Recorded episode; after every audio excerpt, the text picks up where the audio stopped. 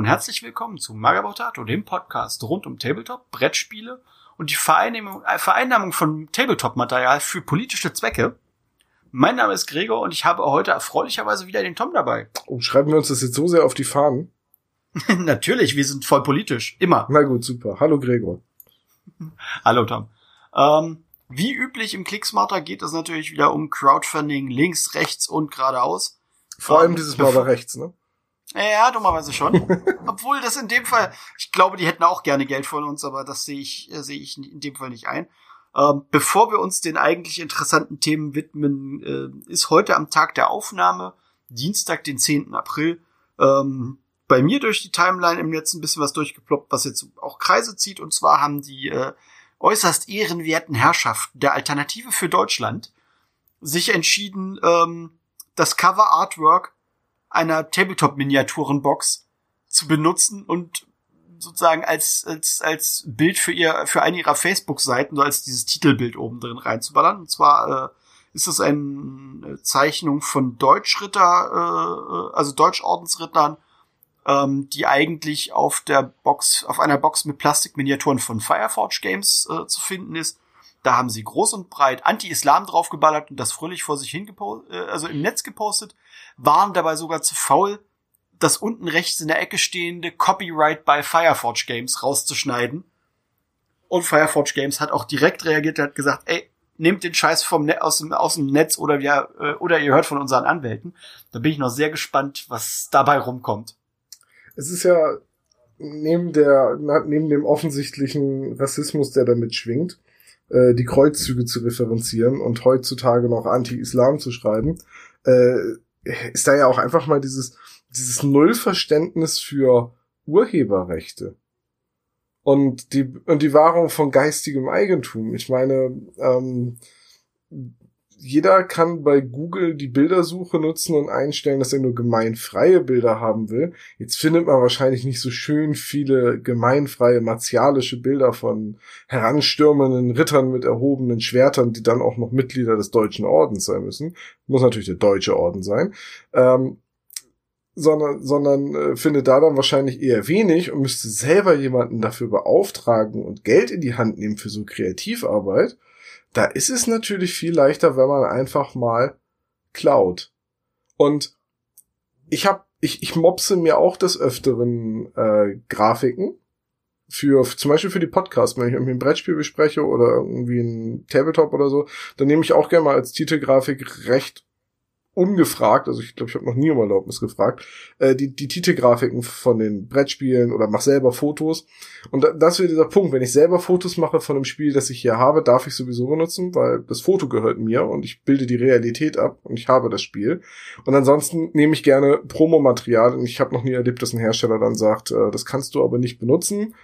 Denn letztendlich machen wir ja mit dem Podcast und mit dem Blog und allem auch Werbung für das Produkt und klar, weil das in dem Fall ist der Kontext halt ein völlig anderer. Richtig, es geht dabei um den Kontext, in dem das Bild gemeint ist, nämlich so wie auch dieses Artwork von den Deutschrittern dafür da ist, um die Plastikminiaturen und äh, die das Sortiment von Fireforge Games zu bewerben. Das soll ja Leute ansprechen. Äh, da ist der Kontext dann einfach klar. Und das in so einen politischen Kontext zu zwingen, und das vor allem ohne Erlaubnis, weder des Künstlers noch der Firma, die das Bild wahrscheinlich in Auftrag gegeben hat, das ist äh, eine Urheberrechtsverletzung. Und da finde ich es auch gut, dass ähm, sich Firefox wehrt. Und Firefox wehrt sich vor allem auch über den Verwendungskontext, also über den, über diesen rassistischen Hintergrund. Genau, die sagen ganz klar, ey, in dem Kontext wollen wir unsere, unsere äh, Sachen nicht sehen. Da sehen wir uns selbst als Unternehmens Unternehmen nicht. Und deswegen äh, nehmt ihr den Scheiß gefälligst runter oder ihr kriegt eine Unterlassungsauf, eine Unterlassungsklage an den Hals. Ja. Yay, yay EU-weites Recht. Sehr sympathisch von Firefox Games auf jeden ja, Fall. Ja, schon. Also das Witzige ist, in dem Kontext ist dann auch direkt äh, eine ganze Reihe Leute, die das mitgekriegt haben und die irgendwie ansatzweise mit Tabletop zu tun hatten oder in Berührung gekommen sind, haben dann die Reaktion von Firefox gesehen und gesagt, ja gut, wir eure Reaktion finden wir so gut, wir lösen dann mal, ich löse dann mal eine Bestellung bei euch im Online-Shop aus. ja, so ist es dann unfreiwillig auch noch wieder Werbung für Fireforge Games. Ja. Äh, das, das ist, ich meine, geplant haben sie das mit ziemlicher Wahrscheinlichkeit nicht. Aber äh, wenn es ihnen dann zugute kommt, dass, dass sich die, die Rechtsaußenfraktion da so ins Fettnäpfchen begibt, warum nicht? Da könnte man doch jetzt aber an Firefox, äh, an, an Firefox Stelle auch so eine Art Wettbewerb draus machen und sagen, äh, wer uns ein Foto seiner AfD-Austrittserklärung schickt, kriegt einen massiven Rabatt. Ich bin mir nicht sicher, ob das so gut funktioniert. Ja, das weiß ich auch nicht, aber ich meine. Dann müsste man ja erstmal in die AfD eintreten, das will doch keiner. Nein, nein, das richtet sich ja vor allem an Leute, die schon eingetreten sind. Ah, okay. Um, um denen da oben mal einen Denkzettel zu verpassen, du. Denen da oben, ja, ja. Ja. So, so. Tja, Ja. gut. Verlassen wir das dünne Eis oder das glatte Der Eis Pol- der politischen Bühne und gehen wir woanders hin. Aber ich fand es eine Meldung wert. Richtig. Gehen wir stattdessen an die Tanke, zumindest demnächst. Ähm, denn GW ähm, hat als Marketing-Tool Sammelhefte für sich entdeckt. Ähm, Sammelhefte heißt, also wird jetzt wahrscheinlich mit dem Begriff keinem, keinem was sagen, weil ich auch nicht weiß, ob das der korrekte Begriff ist. Ähm, aber jeder von euch kennt bestimmt diese, diese Hefte, wo das erste Heft irgendwie spottbillig, so zwei oder drei Euro kostet. Ist ein Bauteil dann für irgendwie ein Schiff, ein Flugzeug, ein Auto oder was drin. Und dann kommt irgendwie wöchentlich oder monatlich ein neuer, neues Heft raus mit einem weiteren Bauteil. Die weiteren Hefte kosten dann alle aber alle gerne mal so irgendwie acht bis zehn Euro. Oder mehr. Bauen Sie sich jetzt ein 1 zu 10 Modell der Titanic, lebensecht und detailgetreu in Ihrem Wohnzimmer. Genau. Das erste Heft nur 1,99 Euro und es enthält den rechten Knopf der, der Ärmel, äh, des Ärmels des Kapitäns. Ja, genau das. Hervorragend. Sie haben das äh, sehr gut präsentiert. Äh, Kriegen Sie Tantiemen? Nee, aber ich habe schon sehr oft diese Werbespots gesehen und ich weiß, dass ich Genau. schon sehr oft versucht war, da mitzumachen, weil ich dachte, ach Mensch, ein detailgetreues Modell des Millennium Falcons. Und dann müssen die ja mittlerweile angeben, wie sich das Heft preislich entwickeln wird, dann rechnest du es gegen und zahlst dann für Weißt das gesamte Heft in Summe irgendwie äh, am Ende dann 600, 700 Euro für die gesamte Heftreihe und das ist mir dann ein Modell des Millennium Falcons doch nicht wert. Ja, um aber sozusagen zu erklären, wie wir darauf kommen, ähm, seitens GW in Zusammenarbeit mit einem deutschen Verlag kommt ähm, eine Heftreihe raus, die nennt sich Warhammer Conquest 40k. Und äh, da sind in jedem Heft ähm, einige 40k-Modelle drin, plus ein normal großer äh, GW-Farbtopf, also diese normalen GW-Töpfchen. Und das Einstiegsheft kostet, ich glaube, 4 Euro und die, alle späteren Hefte liegen dann jeweils bei einem Zehner wo ich sagen muss, das finde ich preislich für das, was man kriegt, am Ende sogar einigermaßen in Ordnung, weil irgendwie GW-Farbtöpfe, wo liegen die normalerweise preislich? Irgendwas bei 3,50 Euro oder so? Ja, so um den Dreh. Und halt irgendwie äh, drei, drei Space Marines, also jetzt von den neuen. Es ist nicht, das nicht so, dass die irgendwelche uralt Skypes jetzt einfach äh, darüber loswerden. Das finde ich preislich schon okay für, für den Ansatz, wenn sie damit Leute kriegen, die normalerweise mit den Hobbysachen nicht in Berührung kommen, weil sie halt irgendwie nicht in den Hobbyladen gehen, sondern irgendwie in der Tanke das Heft liegen sehen mit irgendwie Miniaturen das halt mal mitnehmen. Ist das als Überlegung für, für mich jetzt gar nicht mal so doof. Nee, es ist überhaupt nicht doof. Es ist sogar vergleichsweise clever. Letztendlich glaube ich aber gar nicht, dass so viele Leute dadurch ins Hobby finden, weil ich meine, du fährst, also ja hauptsächlich die größeren Zeitungskiosks jetzt am Bahnhof oder am Flughafen oder so, die solche Hefte halt auch führen. Ich, ich glaube halt nicht, dass du irgendwo mit einem Zug hinfährst und dann unterwegs denkst, oh, ich könnte ja mal so drei Space Marines zusammenbauen. Und ich habe ja auch eine Farbe dann schon bei. Ähm, aber klar, es ist einfach mal wieder eine Plattform, auf der dann Tabletop zu sehen ist, wo halt andere Läden oder wo halt andere Marken und andere Spiele nicht präsentiert werden. Ich meine, Genau. den White Dwarf hat man früher auch in der gut sortierten Zeitschriftenhandlung am Bahnhof bekommen. Genau. Und ich bin mir gar nicht mal so sicher, ob das jemals für den, ähm, wie heißt noch das Magazin von Privateer Press? Äh, ja, No Quarter. Für das No Quarter Magazin gilt. Nie. Oder die Wargames Illustrated. Also, Also in, in UK mit Sicherheit, da kriegst du die Wargames Illustrated also durchaus so in, in der Bahnhofsbuchhandlung. garantiert, ja. Aber das, in Deutschland. Das, das No Qu- das, ja gut. In Deutschland vielleicht. Da könnte man es wahrscheinlich so in diesen Special Interest Hobby Ecken, wo du halt auch durchaus englischsprachige Zeitschriften, Magazine hast, könnte man vermutlich auch die Wargames Illustrated finden. Das würde mich gar nicht so sehr wundern. Tja, Weil da hast du halt auch andere irgendwie englischsprachige Hobby- Hobby-Magazine liegen. und ich kann das nicht mal schlecht finden, ganz im Gegenteil. Ich finde den Preis von vier Euro für äh, drei Space Marines, eine Farbe und halt auch noch das Magazin. Und das, ich glaube im ersten Heft auch ein Pinsel. Ja, das, das vergisst man ja immer ganz gerne, aber da ist ja auch immer ein Hochglanzmagazin bei, das von Redakteuren genau. geschrieben und äh, gefüllt werden musste. Also da steckt auch eine Menge Kreativarbeit hinter. Äh, so wie man ja, wenn man diese äh, Titanic nachbaut oder einen Flügeltüren Mercedes oder was auch immer, auch immer eine Menge technische Fakten rund um dieses Auto bekommt. Und ja. das gehört ja dazu. Klar. Ja. Also wobei ich äh, mal unterstelle, ohne natürlich das, dieses Zeug jetzt in der Hand gehabt zu haben, ich vermute mal ganz stark, dass sie, dass sie in diesem Heft einfach äh, White Dwarf Artikel äh, wiederverwerten. Das würde ich, also würde mich zumindest nicht wundern. Und selbst das ist nicht verwerflich. Weil ähm, die Leute, die sich dieses Heft kaufen, sind wahrscheinlich keine White Dwarf-Leser. Vermutlich nicht. Von daher, warum denn nicht? Ne? Ja. Und letztendlich, wir alle sind über schick bemalte Miniaturen und gut gestaltete Werbefotos von eben jenen Miniaturen ins Hobby gekommen. Also äh, fraglos. Ich weiß gar nicht. Mein Einstieg war der White Dwarf in der Bahnhofsbuchhandlung. Ja, und ich glaube, bei mir war es, dass ich glaube, durch so ein Online-Comic, das ich zu der Zeit gelesen habe, wo die Charaktere dann auch anfingen, sich mit Warhammer auseinanderzusetzen, dass ich mir dann halt Bilder davon angesehen habe und die Figuren irgendwie ganz cool fand, aber vor allem die Idee, dass man die selber baut, bemalt und dann damit spielen kann, so super fand. Ja. Und von daher, hey, alles, was äh, Nachwuchs ins Hobby bringt, ist super, von daher.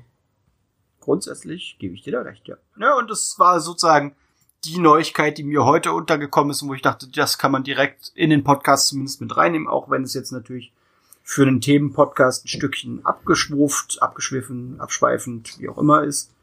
Verzeihung, abschweifen können wir ja gut. Was mir dazu noch einfällt, ist, dass dieser Gedanke des Aufeinanderaufbauens, also, dass du zwangsläufig alle Bücher, alle Hefte kaufen musst, um irgendwann alle Teile zu haben, dass der ja gar nicht gegeben ist, weil sie dir ja in der ersten Ausgabe direkt drei Figuren reinpacken und du sagtest, in der zweiten sind dann irgendwie drei Death Guard drin oder so. Ähm, es wäre ja eigentlich eher so der Gedanke, dass sie dir in die erste Ausgabe nur die Füße reinpacken.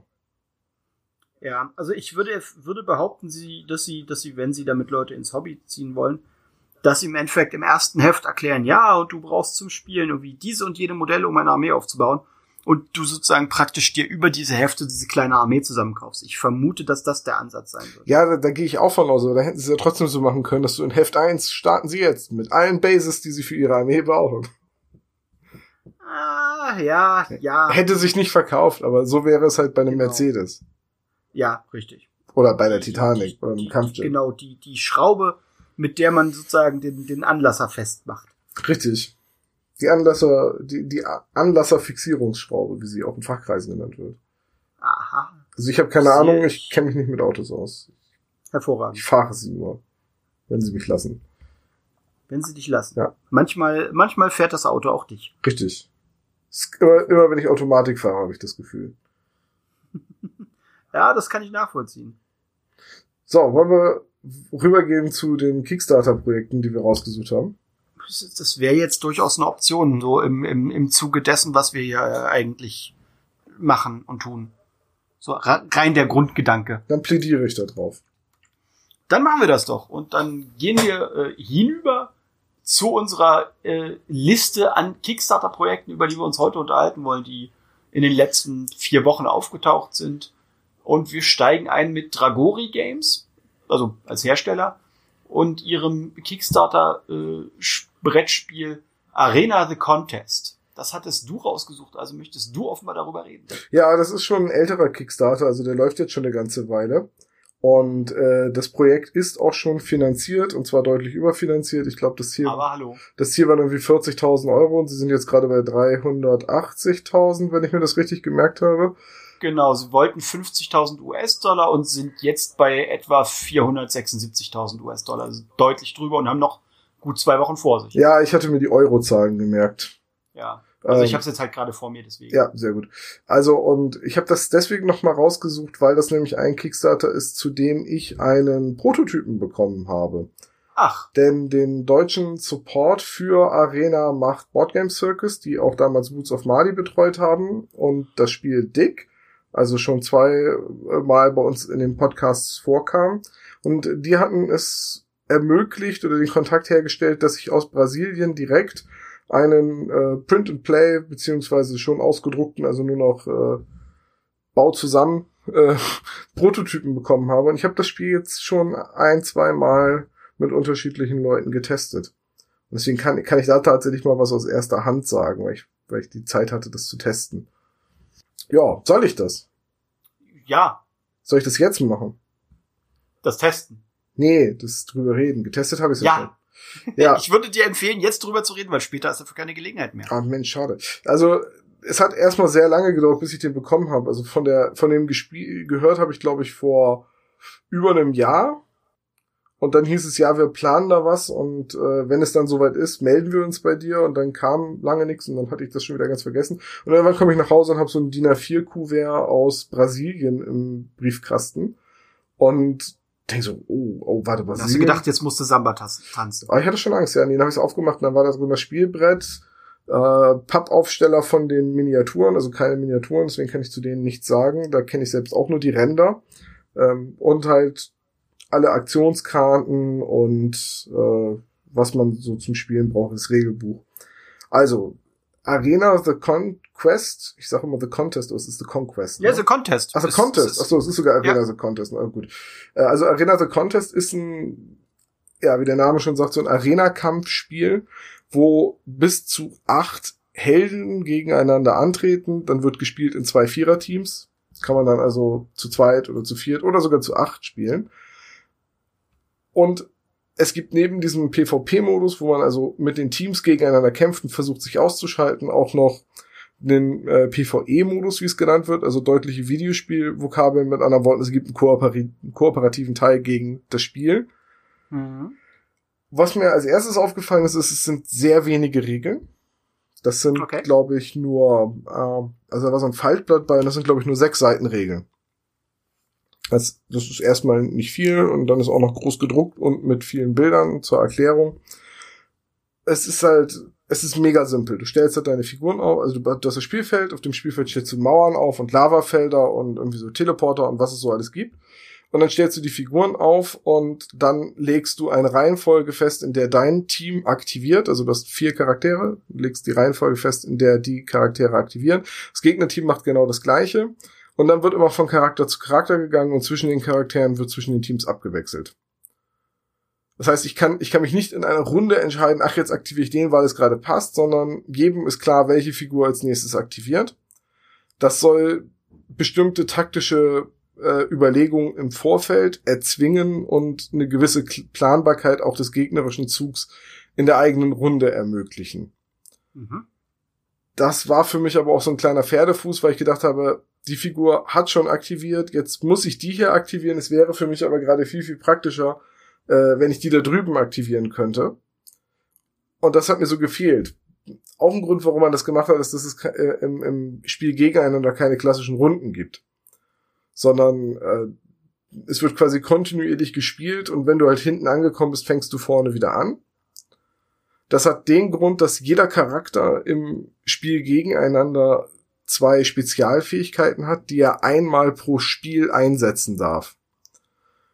Und wenn du eine Spezialattacke einsetzt, musst du den Spezialmarker, das steht da wirklich Spezial Ready, also Special Ready drauf, den musst du dann umdrehen von deinem Team, weil dein Team darf dann so lange keinen Special Attack mehr einsetzen, bis eine Figur bei dir aus dem Team etwas anderes gemacht hat. Das heißt, du kannst nicht einfach mit vier Leuten aus deinem Team direkt hintereinander einmal eine Special auf dasselbe Ziel abfeuern und den einfach rausprügeln. Sondern du musst immer abwägen, wann zündest du die Specials, weil du sie nur einmal nutzen darfst und wann darf ich denn die nächste einsetzen. Also findest du das gut oder schlecht diesen Mechanismus? Ähm, er ist gut, weil er das Spiel strategisch macht und nicht so äh, so dieses, diese Gefahr, dass bestimmte Kombinationen von Charakteren, weil ich kann mein Team ja frei zusammenstellen aus dem Heldenpool, äh, nicht zu stark werden, weil du nicht eben gerade vier Specials hintereinander abfeuerst und dann hast du den stärksten Gegner auf jeden Fall rausgenommen. Die sind nämlich alle sehr, sehr stark und manche geben sogar einen permanenten Vorteil für den Rest des Spiels. Auf der anderen Seite ist es aber auch ein bisschen schade, dass man, dass, dass man nicht pro Charakter überprüft, ob der seine Special wieder nutzen kann oder nicht. Man hätte ja auch so einen Marker auf jede Figur legen können. Ähm, aber gut, das ist halt Teil von dem Spieldesign. Du sollst ja diese Specials nicht so oft nutzen können. Was, was auch so ein bisschen ist, das Spiel hat sehr hohe Zahlen. Also irgendwie jeder Charakter kommt so mit 55 bis 70 Lebenspunkten ins Spiel. Und so eine Special-Attacke macht dann schon mal 26 plus. Also okay. quasi schon mal ein Drittel der Lebensenergie bei den stärksten Charakteren. Und da kommt dann auch wieder hinzu, es gibt keine Würfel und es gibt auch keinen Zufall. Die Schadenswerte einer Attacke sind absolut fix. Das Einzige, mhm. was du machen kannst, ist eine bestimmte Situation herbeiführen. Zum Beispiel der Samurai kriegt als Stratege einen passiven Bonus von vier Schadenspunkten, wenn er ein Ziel nicht alleine angreift. Mhm. Der Barbar hingegen kriegt einen vier Stärke Bonus, wenn er ein Ziel alleine angreift und so weiter. Ne? Also darüber kann, kannst du den Schaden noch so ein bisschen variieren, aber per se gibt's erstmal einfach nur feste Schadenswerte und das ist ähm, es, es spielt sich in der in der ersten Runde sehr sehr starr und du denkst so, uh, was soll das bloß werden? Zumal, zumal du auch nicht so viel Auswahl hast. Also du hast ja zwei Aktionen, eine davon muss eine Bewegung sein. Mhm. Die zweite kann eine Bewegung sein kann aber auch eine Attacke sein. Du kannst aber nicht zweimal angreifen oder dich ausruhen oder irgendwas machen, um dich zu schützen oder irgendwie so. Du kannst dich höchstens hinter eine Mauer bewegen, damit du nicht mehr gesehen wirst. Gleichzeitig ähm, kannst du dich aber mit deinen Bewegungspunkten auf dem Spielfeld halt auch diagonal bewegen und so weit, dass du eigentlich immer in Reichweite kommst. Deswegen bei uns ab Runde drei die Bewegungen, also zwei Bewegungen brauchten wir nicht machen. Wir sind immer zu irgendjemandem in den Nahkampf gekommen. Okay. So, und irgendwann äh, stand ich halt mit drei Charakteren um die gegnerische Heilerin rum und habe auf die eingeprügelt und die konnte halt auch nicht weg. Denn wenn du dich von einem Gegner, der dich im Nahkampf verwickelt, weggehst, darf der dich angreifen. Also die klassische Attack of Opportunity. Ja, genau. Die ja. ist dann nicht sehr stark. Das ist dann nur der Grundschaden des Charakters zwischen sechs und acht Punkten. Aber wenn du dich halt von drei Charakteren, die dich verwickeln, weggehst, nimmst du halt auch 24 Schaden und so weiter und so weiter. Ähm, ja, gleichzeitig dieser PvE-Modus, also wo man gegen das Spiel spielt, da ist ein Szenario bei, wo man gegen in, in, in die Burg eines Vampirs einbricht und da sind auf dem Spielfeld drei Altäre, die man abräumen muss, bevor man zu, zum Vampir gehen kann, zum Endkampf. Egal welches Szenario, die Gegner werden immer dargestellt von den gleichen Figuren. Das sind, das sind immer, die, die Handlanger sind immer sogenannte Sentinels und für den Bösewicht gibt es eine Warlord-Figur, die sieht jetzt mit ihrer Rüstung und den ge gehörten Helm und dem riesigen Zweihandhammer jetzt nicht unbedingt wie ein Vampir aus. Äh, aber ne, das ist halt, um es ein bisschen generisch zu halten, damit man mit den gleichen Figuren jedes Szenario spielen kann. Und ich glaube, bei der Kickstarter-Kampagne sind jetzt auch schon Alternativmodelle für die Wächter freigeschaltet worden als Stretch Goal. Ich glaube ja. Ich glaube, ich gibt jetzt drei unterschiedliche Figuren.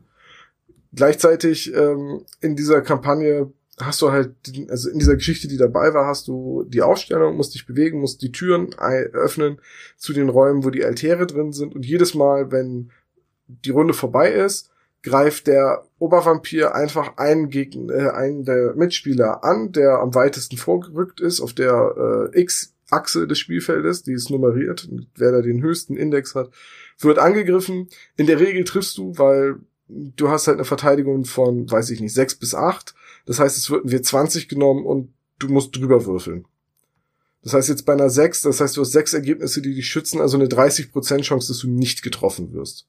Es gibt, es gibt keine Rüstung, es gibt keine Chancen auszuweichen. Es ist einfach, es wird gewürfelt, 1W20, total simpel. Entweder du verlierst den vollen Schaden oder du verlierst äh, den Teilschaden. Denn selbst verpatzte Attacken, egal in welchem Spielmodus, machen immer nochmal Schaden.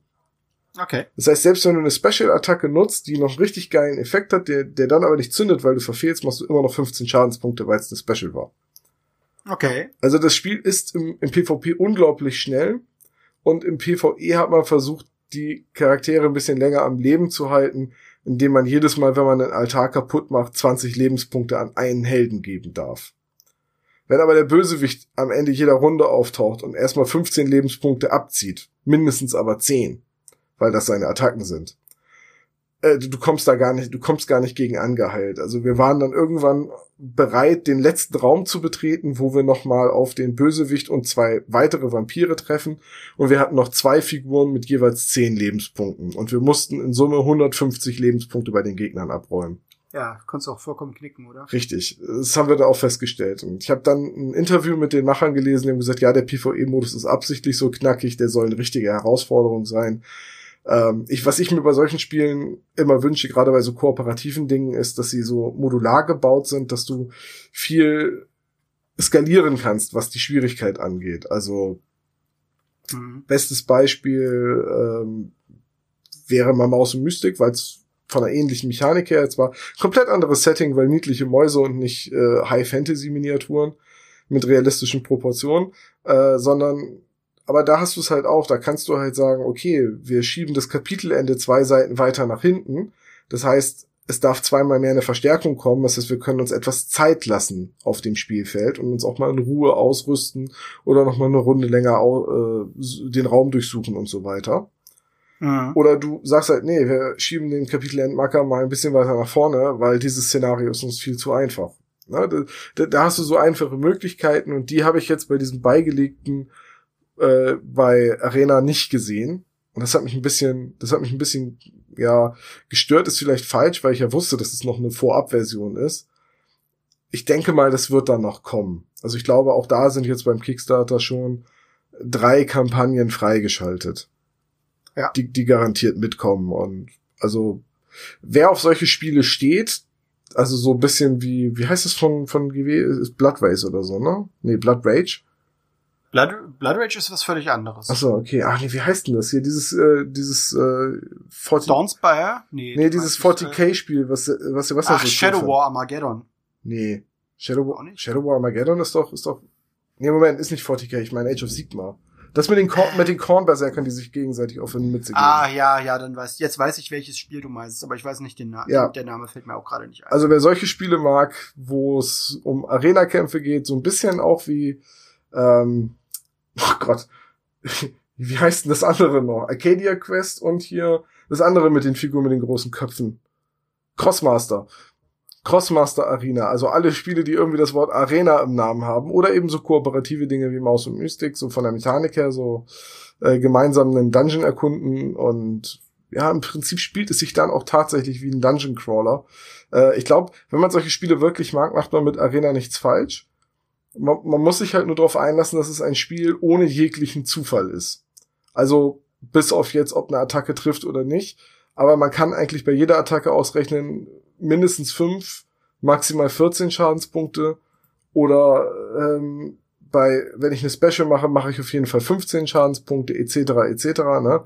Also, wie gesagt, bis auf dass man Attacken würfelt, gibt es keinen Zufall. Äh, es gibt noch Ereigniskarten, die man spielen kann. Es gibt ähm, Fähigkeiten, die Synergien sind. Witzigerweise ist alles, selbst Fähigkeiten, die andere Charaktere heilen, sind Angriffe oder werden wie Angriffe gehandhabt. Ähm, und was mir ganz gut gefallen hat, ist, dass es acht verschiedene Heldenklassen gibt und ich in meinem Team von jeder Klasse maximal einen haben darf. Mhm. Ich aber so komplett frei bin, wie ich mein Team zusammenstelle, weil das halt in dieser Spielwelt alles irgendwelche Champions sind, die eben in dieser Arena kämpfen. Okay, cool. Klingt jetzt erstmal nicht schlecht. Nee, ich glaube auch, also mich hat's nicht komplett vom Hocker gehauen, weil ich einfach das Gefühl hatte, das Spiel macht vieles richtig. An manchen Stellen hakt es noch so ein bisschen. Da finde ich, man merkt, dass es bei den Autoren ein, ein Erstlingswerk ist, aber es ist ein Erstlingswerk von Leuten, die sehr viel äh, Ahnung von Brett- und Videospielen haben. Also das merkt man schon, dass da wirkliche Spieler die Designer waren, so Leute, die mit Herzblut dabei sind ja, wie gesagt, mich hat's nicht so hundertprozentig vom Hocker gehauen. Ich bin nicht so super begeistert, aber es ist ein ganz okayes, solides Arena-Spiel und das ist generell nicht so mein Genre. Von daher schiebe ich es ja. jetzt einfach mal da drauf. Vollkommen in Ordnung. Ja. Ähm, ich gucke auch gerade, dass die, die Grundbox kostet 89 Dollar jetzt in dem Kickstarter. Es gibt entsprechende Erweiterungsbücher. Mich selber reizt das Spiel jetzt auch nicht unbedingt, was da aber da primär daran liegt, dass ich irgendwie auch noch genug, eigentlich zu viele ungespielte Spiele auf dem Schrank liegen habe. Ähm, das Einzige, was mich reizen würde, ähm, wäre halt auch hier mal wieder das Artbook, weil die halt die ganzen Karten-Artworks etc. alle in einem Hardcover 200 Seiten Artbook zusammengefasst haben. Das würde ich mir an sich gerne holen. das ist halt auch wieder so der Punkt. Ich habe eigentlich nur eine sehr eingeschränkte Motivation, jetzt nur deswegen da zu plätschen oder wie wieder Geld auf die Prepaid-Kreditkarte zu schieben, etc., etc., das übliche Spiel. Ja, da muss man jetzt noch sagen, die, die Artbooks sind alle ganz cool. Also, das ist auch das, was mich bei dem Spiel so ein bisschen angesprochen hat. Die sind hochprofessionell und vom Artdesign her ist es in Ordnung. Die Figurenränder sehen auch super aus und ich glaube auch, dass man die ganz gut bemalen könnte, sehr detailliert. Werden wahrscheinlich klassische Brettspielfiguren werden, vom, vom Material her. Wie gesagt, dass da nicht so massenweise, äh, äh hordenweise Figuren für Gegner drin sind, so wie zum Beispiel bei einem Descent äh, oder anderen Spielen, ist halt klar, darum geht's halt nicht. Es sind halt die äh, Kickstarter-exklusiven Gut, es sind halt die Kickstarter-exklusiven Sentinel-Figuren, also die, die Wächter, die Gegner da. Und jeder Held, also die Helden sind alle sehr einzigartig.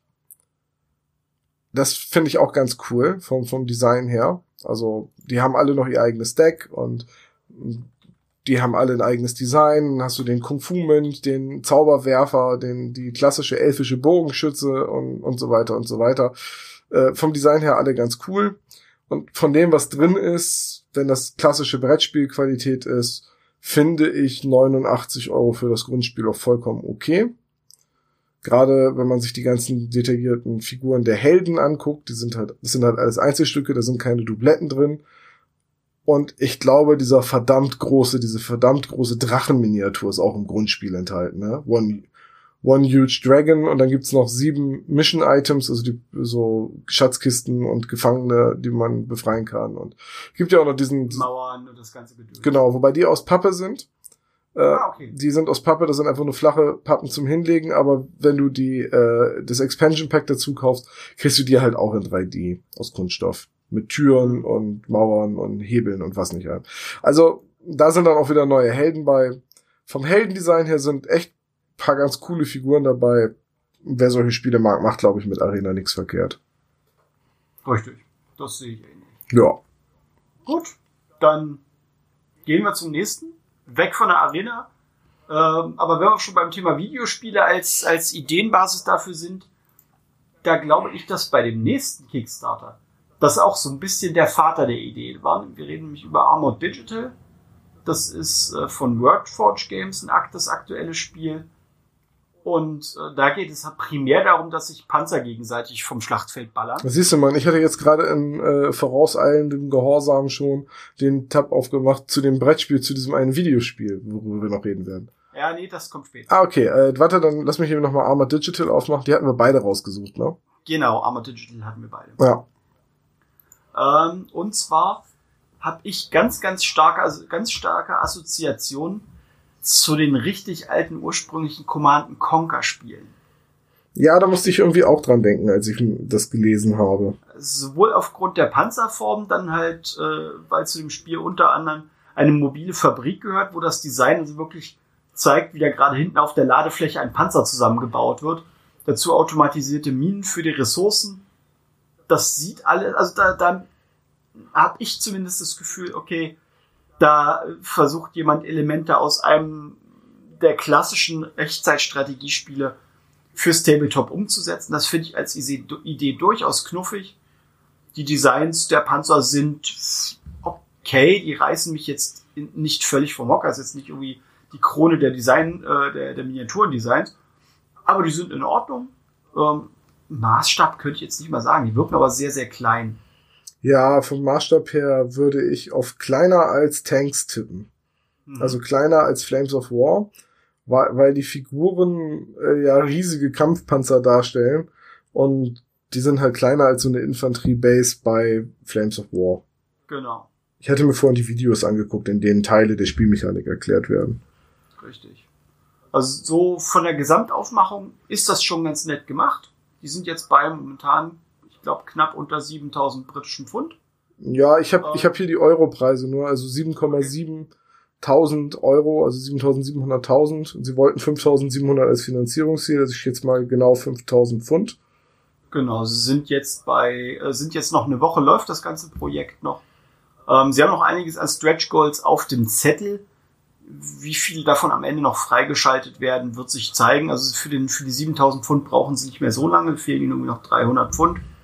Das halte ich für durchaus realistisch, dass das noch erreicht wird. Dann kommt äh, ein weiterer Panzer, der als Add-on dazu gekauft werden kann dazu. Sie haben als Stretch Goals noch weitere Fahrzeuge, also nicht nur Kampffahrzeuge, sondern irgendwie auch ein Transportfahrzeug und äh, so ein, so ein Raketenträgerfahrzeug, äh, die mit 7.500 bis 8.000 Pfund dann freigeschaltet werden sollen und äh, jeweils teilweise in, in der Grundbox mit drin sein sollen, teilweise als Add-ons. Preislich finde ich den Kickstarter günstig, weil du bezahlst, wenn, also für die, für den normalen Zwei-Spieler-Starter, wo alle Stretch Goals mit drin sind, 45 Pfund. Das finde ich völlig in Ordnung. Ja, für einen Tabletop-Starter ist das vollkommen in Ordnung.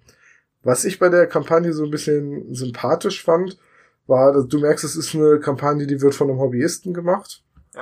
Wenn du dir die Videos anguckst, da sind weite Passagen, wo er sich einfach vor seine Webcam gesetzt hat und die Regeln erklärt und das dann nochmal zeigt. Und das dann nochmal mit einer Kamera auf dem Tisch gefilmt hat. Und du siehst vor allem, dass die Figuren, dass das alles noch Vorabversionen sind. So frisch, frisch aus dem 3D-Drucker seines Miniaturenherstellers. Mhm. Ähm, ja, und ansonsten, ja, es, es liest sich halt auf dem Papier ein bisschen wie Command Conquer. Genau. Es sieht auch ein bisschen aus wie Command Conquer vom Design her. Ich mag die, die Panzer sind alle ganz klobig, aber irgendwie haben die ihren, haben die ihren Charme. Ja, die haben, die haben was. Und ja, von daher, äh, man sieht, was ich auch wieder so schön finde, ist, hier siehst du wirklich mal Miniaturen und nicht nur wie bei den großen Brettspielen immer jetzt äh, die vorab 3D-Ränder, die halt geglättet poliert sind, sind genau. die poliert sind, wo halt Schatteneffekte drauf sind, die halt wirklich gerendert sind. So, und hier siehst du auch Konzeptzeichnungen und äh, er erklärt die Fraktion. Es ist sehr interessant und für so ein kleines Projekt, sage ich jetzt mal, finde ich ja. den, das Design enorm gut. Ja, absolut. Und ich finde auch das Grundspiel, das, also dieses Anfangspaket, das Grundspiel, das im Karton kommt, für 45 Pfund vollkommen okay. Gibt halt noch einen Marker dazu, gibt noch ein paar Karten dazu. Wenn du willst, kriegst du noch einen Würfelbeutel und ein T-Shirt, kostet halt extra, sind aber, wenn du jetzt nicht zweimal das Spiel backen willst, aber das Projekt nochmal zusätzlich unterstützen willst, finde ich so T-Shirts immer ganz nett. Auch wenn für mich damals ein T-Shirt ja der Grund war, warum ich länger auf das Brettspiel warten musste, weil die T-Shirts so lange gedruckt werden mussten, hatten dann alle, die das Brettspiel ohne T-Shirt unterstützt haben, es vor, vor den Leuten, die's, die mehr Geld in den Hut geworfen haben. Aber naja. Was ich einen ganz netten Modus finde, das ist wie gesagt Grundbox äh, 45 Pfund. Sie haben einen Pledge für 60 Pfund. Ähm, da kriegst du auch diese zwei Spielerstarter und kannst dir noch im Wert von 24 Pfund ähm, weitere, weitere Modelle sozusagen dazu holen. Das bedeutet, du kriegst halt noch ein bisschen mehr fürs Geld. Das finde ich als Option in Ordnung. Insofern, ja, kann man auf jeden Fall einen Blick drauf werfen. Die hatten uns auch angeschrieben gehabt über unsere Facebook-Seite ob wir den Kickstarter bei uns in die News mit reinnehmen würden, hätten wir sowieso gemacht, weil er bei uns sozusagen in der, in der Recherche aufgetaucht ist. Aber ähm, das freut mich natürlich, dass, dass wir dann äh, durchaus auch so von englischen Kleinherstellern wahrgenommen werden, dass wir da existent und relevant sind. Ja. Ist ja als irgendwie als, als in Anführungsstrichen Nachrichtenseite auch wenn es nur das Hobby angeht. Man freut sich schon, wenn man irgendwie als relevant wahrgenommen wird. Richtig, da sei jetzt nochmal gesagt, wenn ihr Projekte habt, wo ihr meint, dass wir die übersehen haben oder ihr Projekte irgendwie mitbetreut oder Kontakte habt, die wir präsentieren sollen, dann könnt ihr uns das immer gerne schicken, irgendwie per E-Mail, kontakt.magabotato.de oder über unsere Facebook-Seite. Ähm, ihr könnt nur nicht dann damit rechnen, dass das, weil ihr es uns persönlich geschickt habt, dann sofort am nächsten Tag erscheint oder so. Oder, genau, oder irgendwie als exklusive Einzelnews. Ähm, wir packen das halt in unseren Sammelthread mit allen Kickstartern rein und genau. bauen das auch genauso auf wie die anderen Kickstarter, einfach äh, weil das unsere Vorgehensweise dabei ist. Richtig, richtig. Alles andere sozusagen, mehr Content kommt dann potenziell, aber das meistens nicht innerhalb der Laufzeit eines Kickstarters wenn es halt irgendwie um ein Review-Material geht. Also wenn gesagt wird, hier könnt ihr euch das sozusagen im Rahmen einer Review mal angucken, klar, dann kriegt das natürlich sozusagen eine eigene Meldung, weil es dann bei uns im Blog auftaucht. Aber ansonsten wird das halt Teil unserer ganz normalen Berichterstattung. Ja, jetzt bei Arena zum Beispiel war das auch alles ein bisschen knapp, weswegen ich gesagt habe, uh, Podcast dazu wird jetzt alleine ein bisschen schwierig. Lass uns das mal in den Clicksmarter packen, auch weil Gesprächspartner bei mir kurzfristig weggefallen sind und wir hier Termindruck haben, weil der Clicksmarter ja ungefähr zur Mitte des Monats kommen soll. Deswegen genau. haben wir dann gesagt, ah, nee, besprechen wir das im, im, im Clicksmarter. Und ansonsten, wenn es eine richtige Rezension ist, dann brauchen wir halt Vorlauf.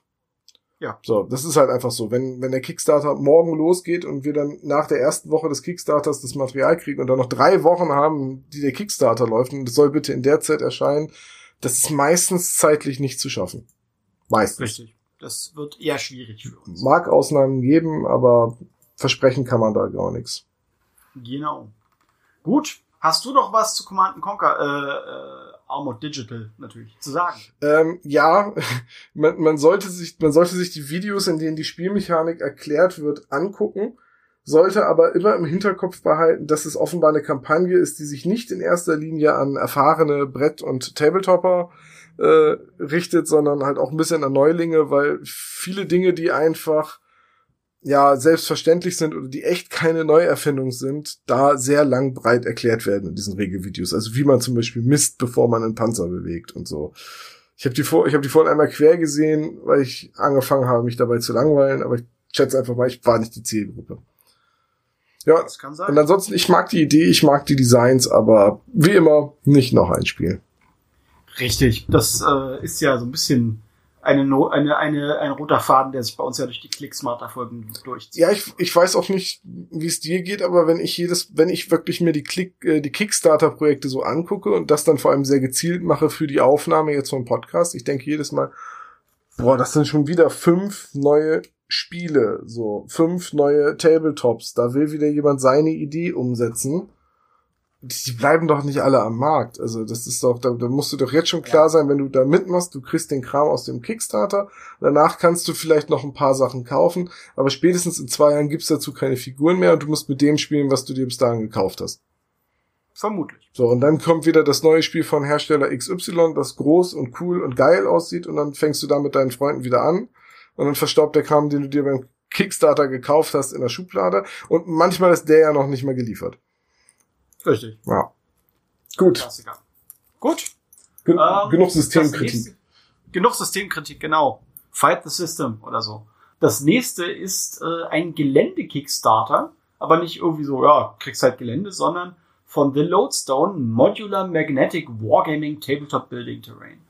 Ähm, das ist Kickstarter, den hast du auch rausgesucht. Auch? Und da, äh, ja, Okay. also du hast den auch rausgesucht, wie andere Kickstarter auch, das meine ich. Achso, Ja, nein, ich dachte gerade, du hast den doch gar nicht in deiner Liste. richtig. Nein, äh, insofern ergreifen Sie das Wort. Ja, ne? Eher so die Kategorie Danke, nein, danke. Ohne jetzt Okay. die Designs schlecht reden zu wollen. Aber erstmal ganz von vorne, worum geht's da?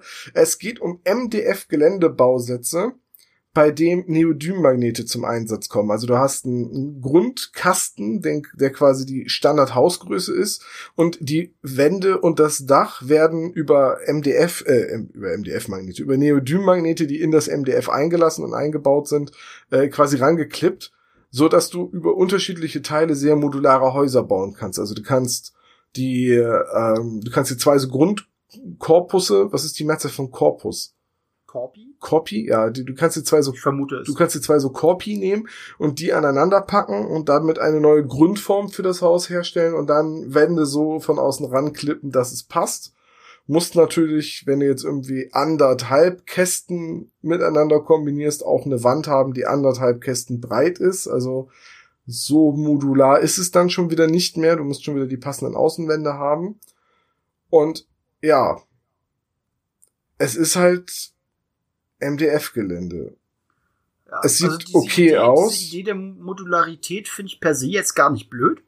Die Praktikabilität hm, weiß ich nicht, wie gut die wirklich ist. Und ja, es ist halt wieder MDF-Gelände. Ja, die Idee war halt dahinter, dass du möglichst modular bleibst und dass du die Sachen leicht bemalen kannst, weil du ja die Wände einfach flach vor dich hinlegen kannst, anmalst und sie dann ja an den Grundkorpus über die Magnete rangeklippt werden.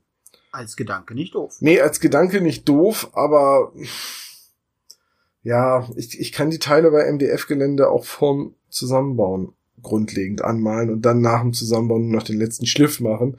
Und ich weiß nicht, wie praktisch wirklich dieses modulare Gelände ist, das sie sich da ausgedacht haben. Also man kann daraus wohl auch äh, Dungeons bauen, weil die Räume auch von innen, kannst ja von innen gestalten, diesen, diesen Grundkorpus und kannst die ja einfach aneinander klippen über Magnete. Aber du hast halt dann keine offenen Türen und kannst halt auch keine Sichtlinien durch Türen durchziehen. Also es wird dann eher Brettspiel. Äh, vom Preis her so ein, zwei Etagen Standardhaus 25 Pfund, also über 30 Euro. Das, da sind wir schon ungefähr im Niveau von, von Foregrounds. Ähm, ich kann mir einfach nicht vorstellen, dass das wirklich praktisch ist und dass man da so oft Bock drauf hat, sich das Haus jetzt mal wieder anders mit Magneten zusammen zu puzzeln. Ich kann es mir einfach nicht vorstellen. Ja, kann ich nachvollziehen, geht mir nämlich ähnlich. Ja, und deswegen sage ich danke, aber nein, danke. Idee ist nicht schlecht, aber ich glaube, Neodym-Magnete an Modellen, um sich nicht zwei Land Raider kaufen zu müssen, ergibt halt einfach deutlich mehr Sinn als an MDF-Gelände, das in der Regel ja eh nur ein Sichtlinienblocker ist. Mhm. Okay. So, die Fachwerkhäuser sind alle ganz schick von den, von den äh, MDF, also von den Laser-Designs und so. Kannst du nichts sagen. Auch die an Tatooine angelehnten Wüstengebäude, die so ein bisschen nach Star Wars aussehen, kannst du auch nichts sagen. Ja. Aber naja. Genau. Ja, das ist mal äh, ein kurzes Thema gewesen, weil mir fällt dazu nämlich auch nicht mehr wirklich viel ein. Ich habe es halt, wie gesagt, auch nicht rausgesucht. Als Idee ganz nett, Praktikabilität, hm, weiß ich nicht, preislich gewinnt es halt nicht. Ja, von daher viel Glück. Genau. Und damit bin äh, ich wieder dran im Raussuchen. Das ist ein Kickstarter, der schon zu Ende ist, den ich aber zumindest erwähnenswert fand. Ähm, und zwar von einem Menschen namens Duncan Luca, der 3D-Druckdateien für Sci-Fi-Panzer äh, finanziert hat. Und zwar gar nicht so, für gar nicht so wenig Geld. Über fast 16.000 britische Pfund, ist schon eine Ansage. Und wenn ich mich so durch die Designs durchscrolle, offensichtlicher kann man bei GW-Panzern kaum klauen. Warte, ich muss mal, ich muss mal einmal gucken. Das, ja, ja. das ist der, achso, Fahrzeuge zum Drucken, ja. Genau. Danke, Luca. Äh. ja, I see what you mean, ja. Yeah. Also ich meine, am, am, die, die Standard-Chassisform, die da halt irgendwie, die selbst die GW ja ursprünglich auch irgendwie von Erster Weltkrieg. Äh, ja, mit, mit diesen um, mit diesen umlaufenden äh, Ketten. Genau, das ist jetzt natürlich, das ist jetzt natürlich wo man sagt, ja, da hat GW sich halt auch selber woanders bedient. Wo es mir sehr auffällt, auf, es gibt im Kickstarter dieses Zusammenfassungsbild, wo sie alle Designs einmal drauf haben, wo du unten rechts den Läufer hast und links die Artillerie und so weiter. Wenn du da oben rechts guckst, das ist den, den, den Dreiachser, das dreiachsige äh, Panzerauto. Ja.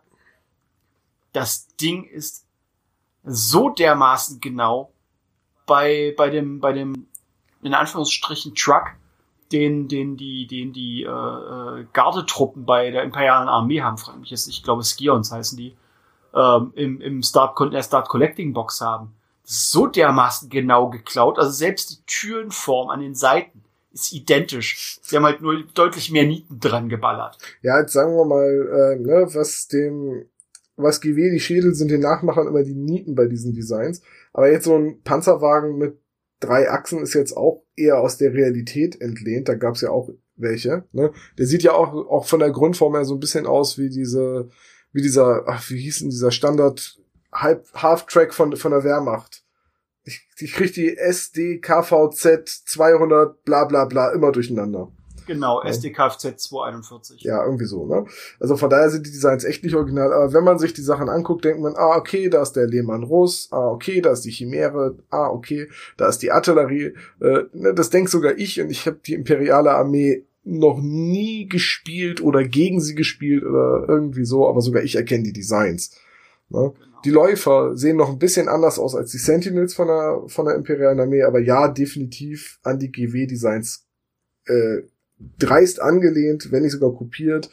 Und äh, wir werden, glaube ich, in Großbritannien dann eine Menge von diesen kopierten Lehmann-Rustpanzern sehen, sobald die Druckqualität in Ordnung ist. Das kann durchaus sein. Ich meine, dadurch, dass dieses Ding halt so derartig viele ähm, äh, viel Kohle eingenommen hat, die haben natürlich auch, auch äh, wieder eine Menge Stretch Goals mit weiteren Fahrzeugdesigns äh, durchgezogen. Ich gucke gerade, wie viele Stretch Goal zusätzlichen Fahrzeuge sie drin Sie haben halt mal eben gepflegt 14 weitere Fahrzeuge, über die, die diese grundlegend finanzieren wollten. Darunter halt auch irgendwelche überschweren Panzer äh, mit freigeschaltet. Das ist schon ganz ordentlicher Kram. Ich gucke gerade, wie viel. Ja, okay.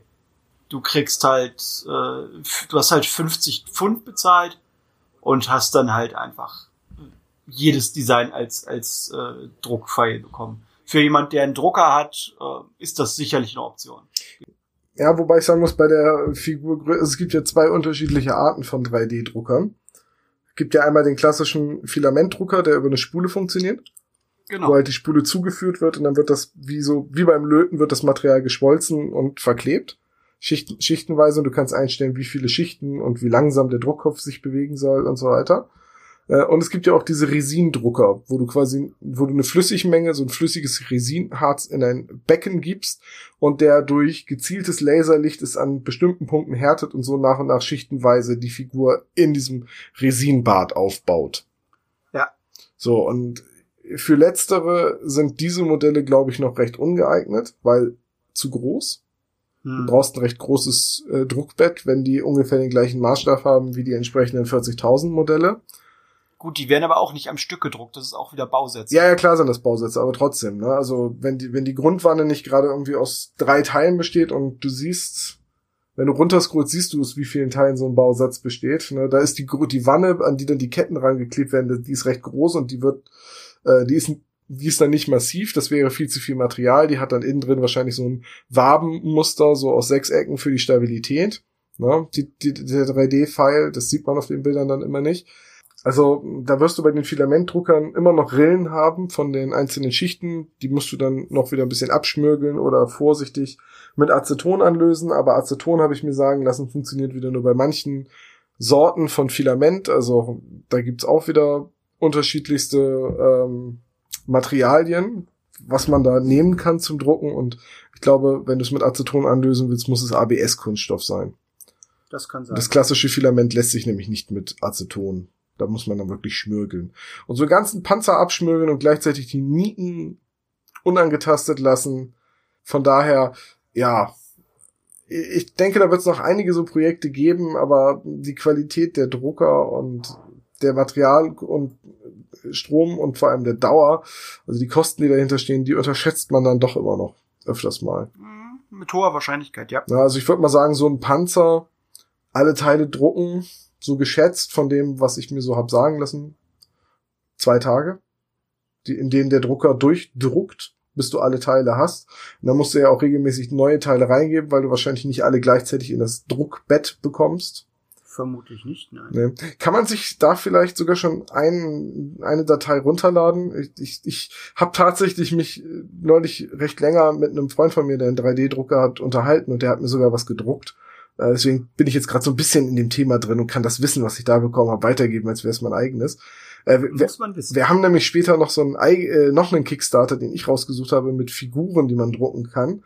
Äh, und da gibt es direkt eine Datei, eine Figur zum Ausprobieren. Die kann man sich über Thingiverse, Thingiverse ist so eine Seite für 3D-Modelle, äh, direkt runterladen.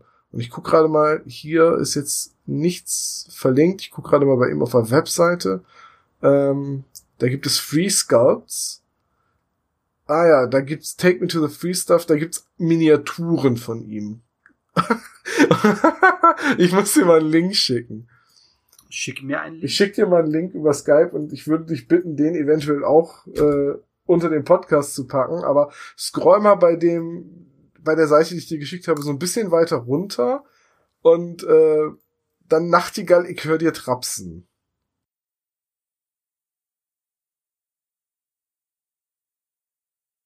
Free Stuff, da bin ich ja jetzt schon, richtig? Richtig, richtig. Scroll mal ein bisschen runter, so in der, in der dritten Reihe von Bildern. ja. Das ist mal ein super. erstklassiger Sigmarine. Ja. Und daneben. 1, 1 A Stormcast Eternal und direkt daneben Nörgelkrieger. Daneben direkt ein Nörgelkrieger, ganz offensichtlich. Also beim Nörgelkrieger kann man noch sagen, na ja, das ist halt so generisch mit Mutation und so weiter, aber der Stormcast Eternal der ist sowas von nachgemacht und abgekupfert. Ja. Also. Ja, das ist definitiv. Hm, tja, und da sieht man halt auch, wenn man sich die Panzer so anguckt, ne? Naja, gut. Ne? Ach ja, ich, ich bin jetzt gerade mal dem Link gefolgt, wo man die 3D-Dateien für 0 Pfund in seinem Shop kaufen kann. Da ist auch so ein riesiger Elder-Avatar mit bei der ganz eindeutig ein Elder-Avatar sein soll. Das sagt sogar ich als Nicht-40k-Spieler, dass das ganz, ganz eindeutig ein Elder-Avatar ist. Ja, okay, gut, wir haben es verstanden. Du magst die GW-Designs und baust sie gerne nach. Genau. Ja.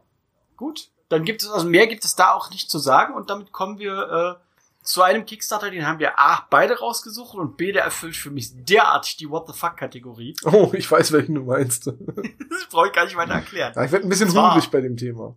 Ja, ja, also man möchte also ein bisschen die Pfanne mit dem heißen Öl bereithalten. Oh ja, und dann schön Speck und Zwiebeln und wenn die schön glasig sind, dann das Spielmaterial in Scheiben geschnitten dazugeben, dazu ein Spiegelei. Geil. Genau. Kartoffelkrieg. Es klingt so, als hätten wir uns das ausgedacht und es wäre unser Haben nächstes. Standspiel, aber leider haben wir das nicht. Da war jemand anders schneller. Und zwar sind das im Grunde genommen Regeln und Spielmaterial und äh, einzelne Waffenteile, die man an Kartoffeln steckt. Und dann führen die Kartoffeln Krieg gegeneinander. und ganz ehrlich, ich gucke mir das Boxart, die, die, das, das, die Artwork für die Spielbox an. Und die erste Assozi- Assoziation, die ich hatte, Battletech. Ja, es sieht ein bisschen so aus, ne? Mhm. Es ist halt wirklich ein Spiel, wo man mit echten Kartoffeln und Plastikanbauteilen sich Mechs, Kampfläufer, Panzer und was nicht alles zusammensteckt, spielt Genau. und danach das Spielmaterial braten kann. Äh, Richtig. ich, ganz ehrlich, wollen wir mit dem Namen Maga Potato, wo immer gescherzt wird, Mega Potato, wollen, wollen wir dem nicht einfach mal eine E-Mail schreiben und sagen, hey, guck mal, uns gibt es, äh, Ja. willst du uns das dich mal zum Test schicken, weil das klingt nach einem Spiel, das extra für megapotato.de gemacht wurde. Okay, ja, können wir eigentlich machen. Und ich sehe, ich gucke ja auch gerade die Reward-Level durch. Und ein Reward-Level ist nur in den USA verfügbar. Da kriegst du den ganzen Spielkram plus vier riesengroße Kartoffeln. Und der Spieldesigner ist gezwungen, eine, äh, äh, diese Kartoffeln zu signieren und eine Adresse draufzuschreiben. Und dann verschicken sie jede der Kartoffeln einzeln, individuell, ohne Verpackung, an den Bäcker. Ja, es, ist, Be- und mit dem, mit dem, warum? Weil wir können, deswegen. ja, es gibt auch ein Level, wo du halt zusätzlich zum Spiel noch einen Sack Kartoffeln kriegst, weil im Grundspiel selbst nämlich keine Kartoffeln enthalten Richtig. sind. No, no potatoes included. Aber, aber du kannst dir halt auch einen Sack Kartoffeln dazu kaufen. Also ja.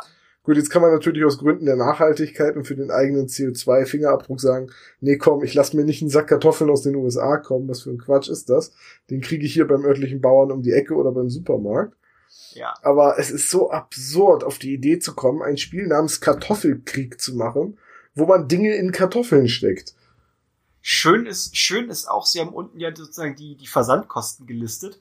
Weltkartoffellieferungsherrschaft ist die Überschrift für die Weltkarte, wo sie gelistet haben, wo, wohin der Versand wie viel kostet. Ja. Ja, äh, absolutes What the fuck Projekt. Ich dachte erst, es ist ein Witz und es handelt sich dabei um Kunststoffkartoffeln. Aber nein, man muss es mit echten Kartoffeln spielen.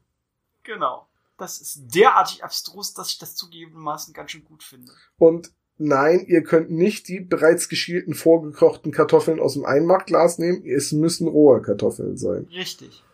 Ganz genau. So, und ich schaue gerade, ähm, was das Spiel kostet. Also wenn man sozusagen das ganz normal haben will mit dem ganzen Zeug drin, wie es gehört, liegst du bei 39 Dollar. Das Ding ist EU-friendly, ist also preislich auch vollkommen okay. Ich glaube, Versand nach Europa kostet einen Zehner.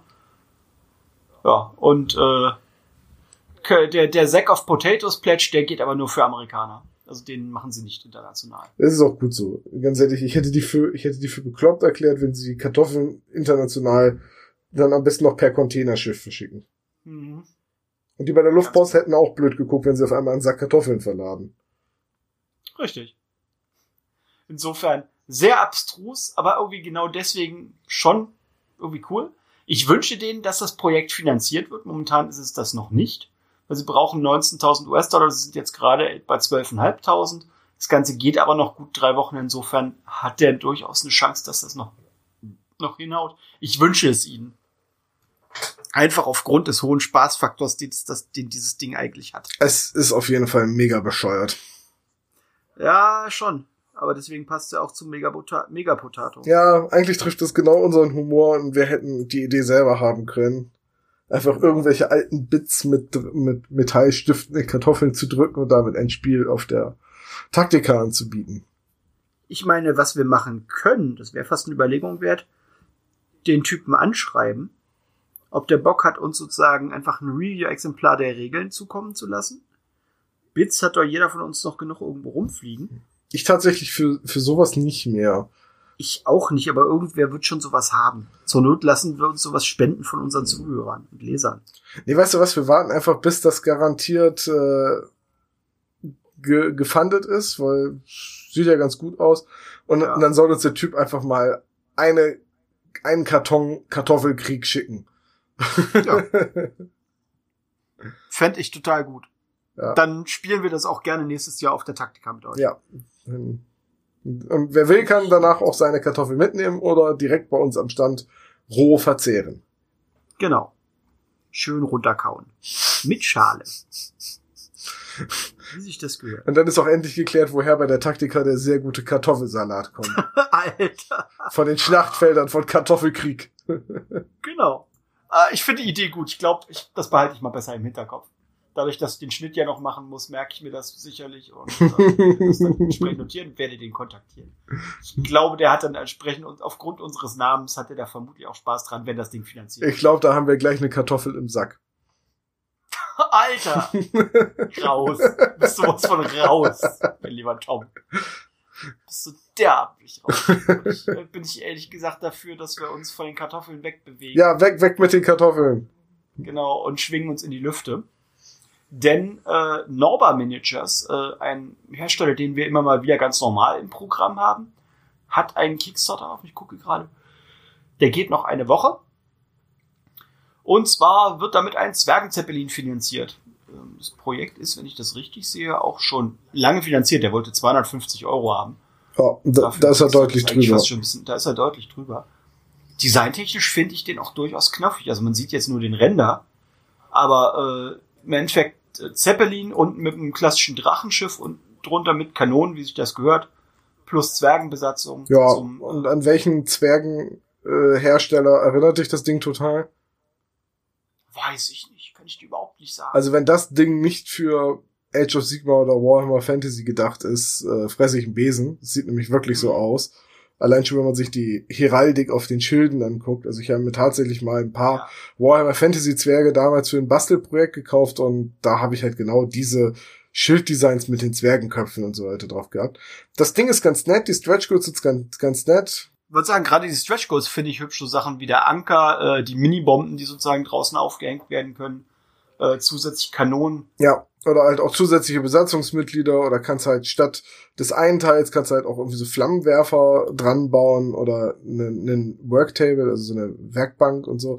Es ist schon alles ganz nett. Es gibt noch ein paar Zusatzmodelle. Er hat auch andere Zwergenmodelle, die halt auch ganz eindeutig an äh, die Games Workshop Designs angelegt sind, die, die, die du halt dazu kaufen kannst und halt auch äh, du kriegst, glaube ich, einen Discount. Also die wir sind sonst bei ihm im Genau, Shop sind teurer. günstiger als im Shop. Ja, Und wenn du sie jetzt beim Kickstarter dazu nimmst, sind sie etwas äh, teurer. Ähm, günstiger. Äh, ja, sind sie etwas günstiger, meine ich. Also du sparst ein bisschen Geld. Äh, und ja, ist halt eine fliegende Kartoffel. Genau, fliegende Kartoffeln. Fliegende Kartoffel mit Zwergen dran. Hervorragend. Die haben Zwergenbefall, die kann man nicht mehr, mehr essen. Hm, das, das ist immer schlimm. Ja, ist, das kommt den besten Familien vor. Ich bin ja immun gegen Zwergenbefall, ne? Ja, aber auch nur, weil du auf Augenhöhe mit ihnen bist. Ja, ja, one of us, one of us. Ähm, gut, fand ich ganz nett, dass das Schiff, ich hätte es jetzt nicht mehr so groß genannt.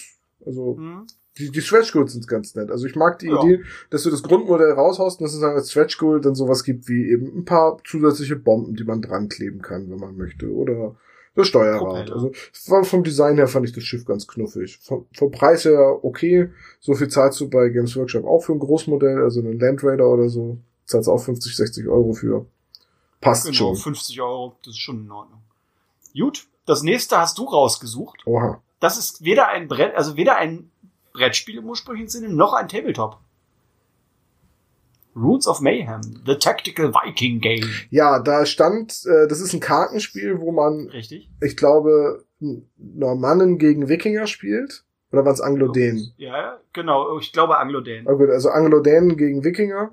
Ein Kartenspiel. Ähm, und das hattest du, glaube ich, bei den Kickstarter, bei der Meldung damals recherchiert und hattest zugeschrieben, dass es dir gefällt, dass du aber auch Kritik daran hast und die wollte ich hören. Deswegen habe ich es rausgesucht. Ähm, rausgesucht hatte das der gute Jonas, weil der irgendwie total Wikinger gut findet. Ich habe es dann halt einfach mit angelegt. Und äh, zu meckern habe ich eigentlich, also sozusagen am inhaltlich, inhaltlichen Konzept des Spiels eigentlich nix. Aber ich setze mich jetzt mal wieder gepflegt in die Nässe. Ich bin dann durchgescrollt, habe mir so die Karten-Artworks angeguckt und sah dann so den, den ersten Schwung Karten, so sechs Stück, die sie zeigen. So äh, irgendwelche Heldenmodelle, irgendwelche Einheitenmodelle. Denkst, ja, okay, äh, Schwertkämpfer, hell, komplett, äh, komplett hell mit Kettenpanzer, Schild etc. Shieldmains. Dachte, ja, okay, nehmen sie halt mit rein, gucken mir das Bild an und denken mir, ja, super. Die Kerle sind wieder komplett gepanzert und die Mädels haben halt wieder irgendwie gefühlt Ausschnitt bis zum Bauch, Bauchnabel. Echt? Ja, ich hab gar nicht drauf geachtet. Ich habe den nur in die Gesichter geguckt. Warte. Äh, habe ich wirklich nicht drauf geachtet. Warte, warte, warte, wo ist es? Ähm, ähm, ähm, da, Runes of Mayhem. Ich, ich mag ja Spiele nicht, die ein Off im Namen haben. Das klingt ja. immer so nach App Store. Ja, okay, du hast recht. Bei den Shield Maidens sieht man wirklich Dekolleté. Wobei die wahrscheinlich, wenn sie in den Kampf gezogen sind, nie im Leben Dekolleté getragen haben.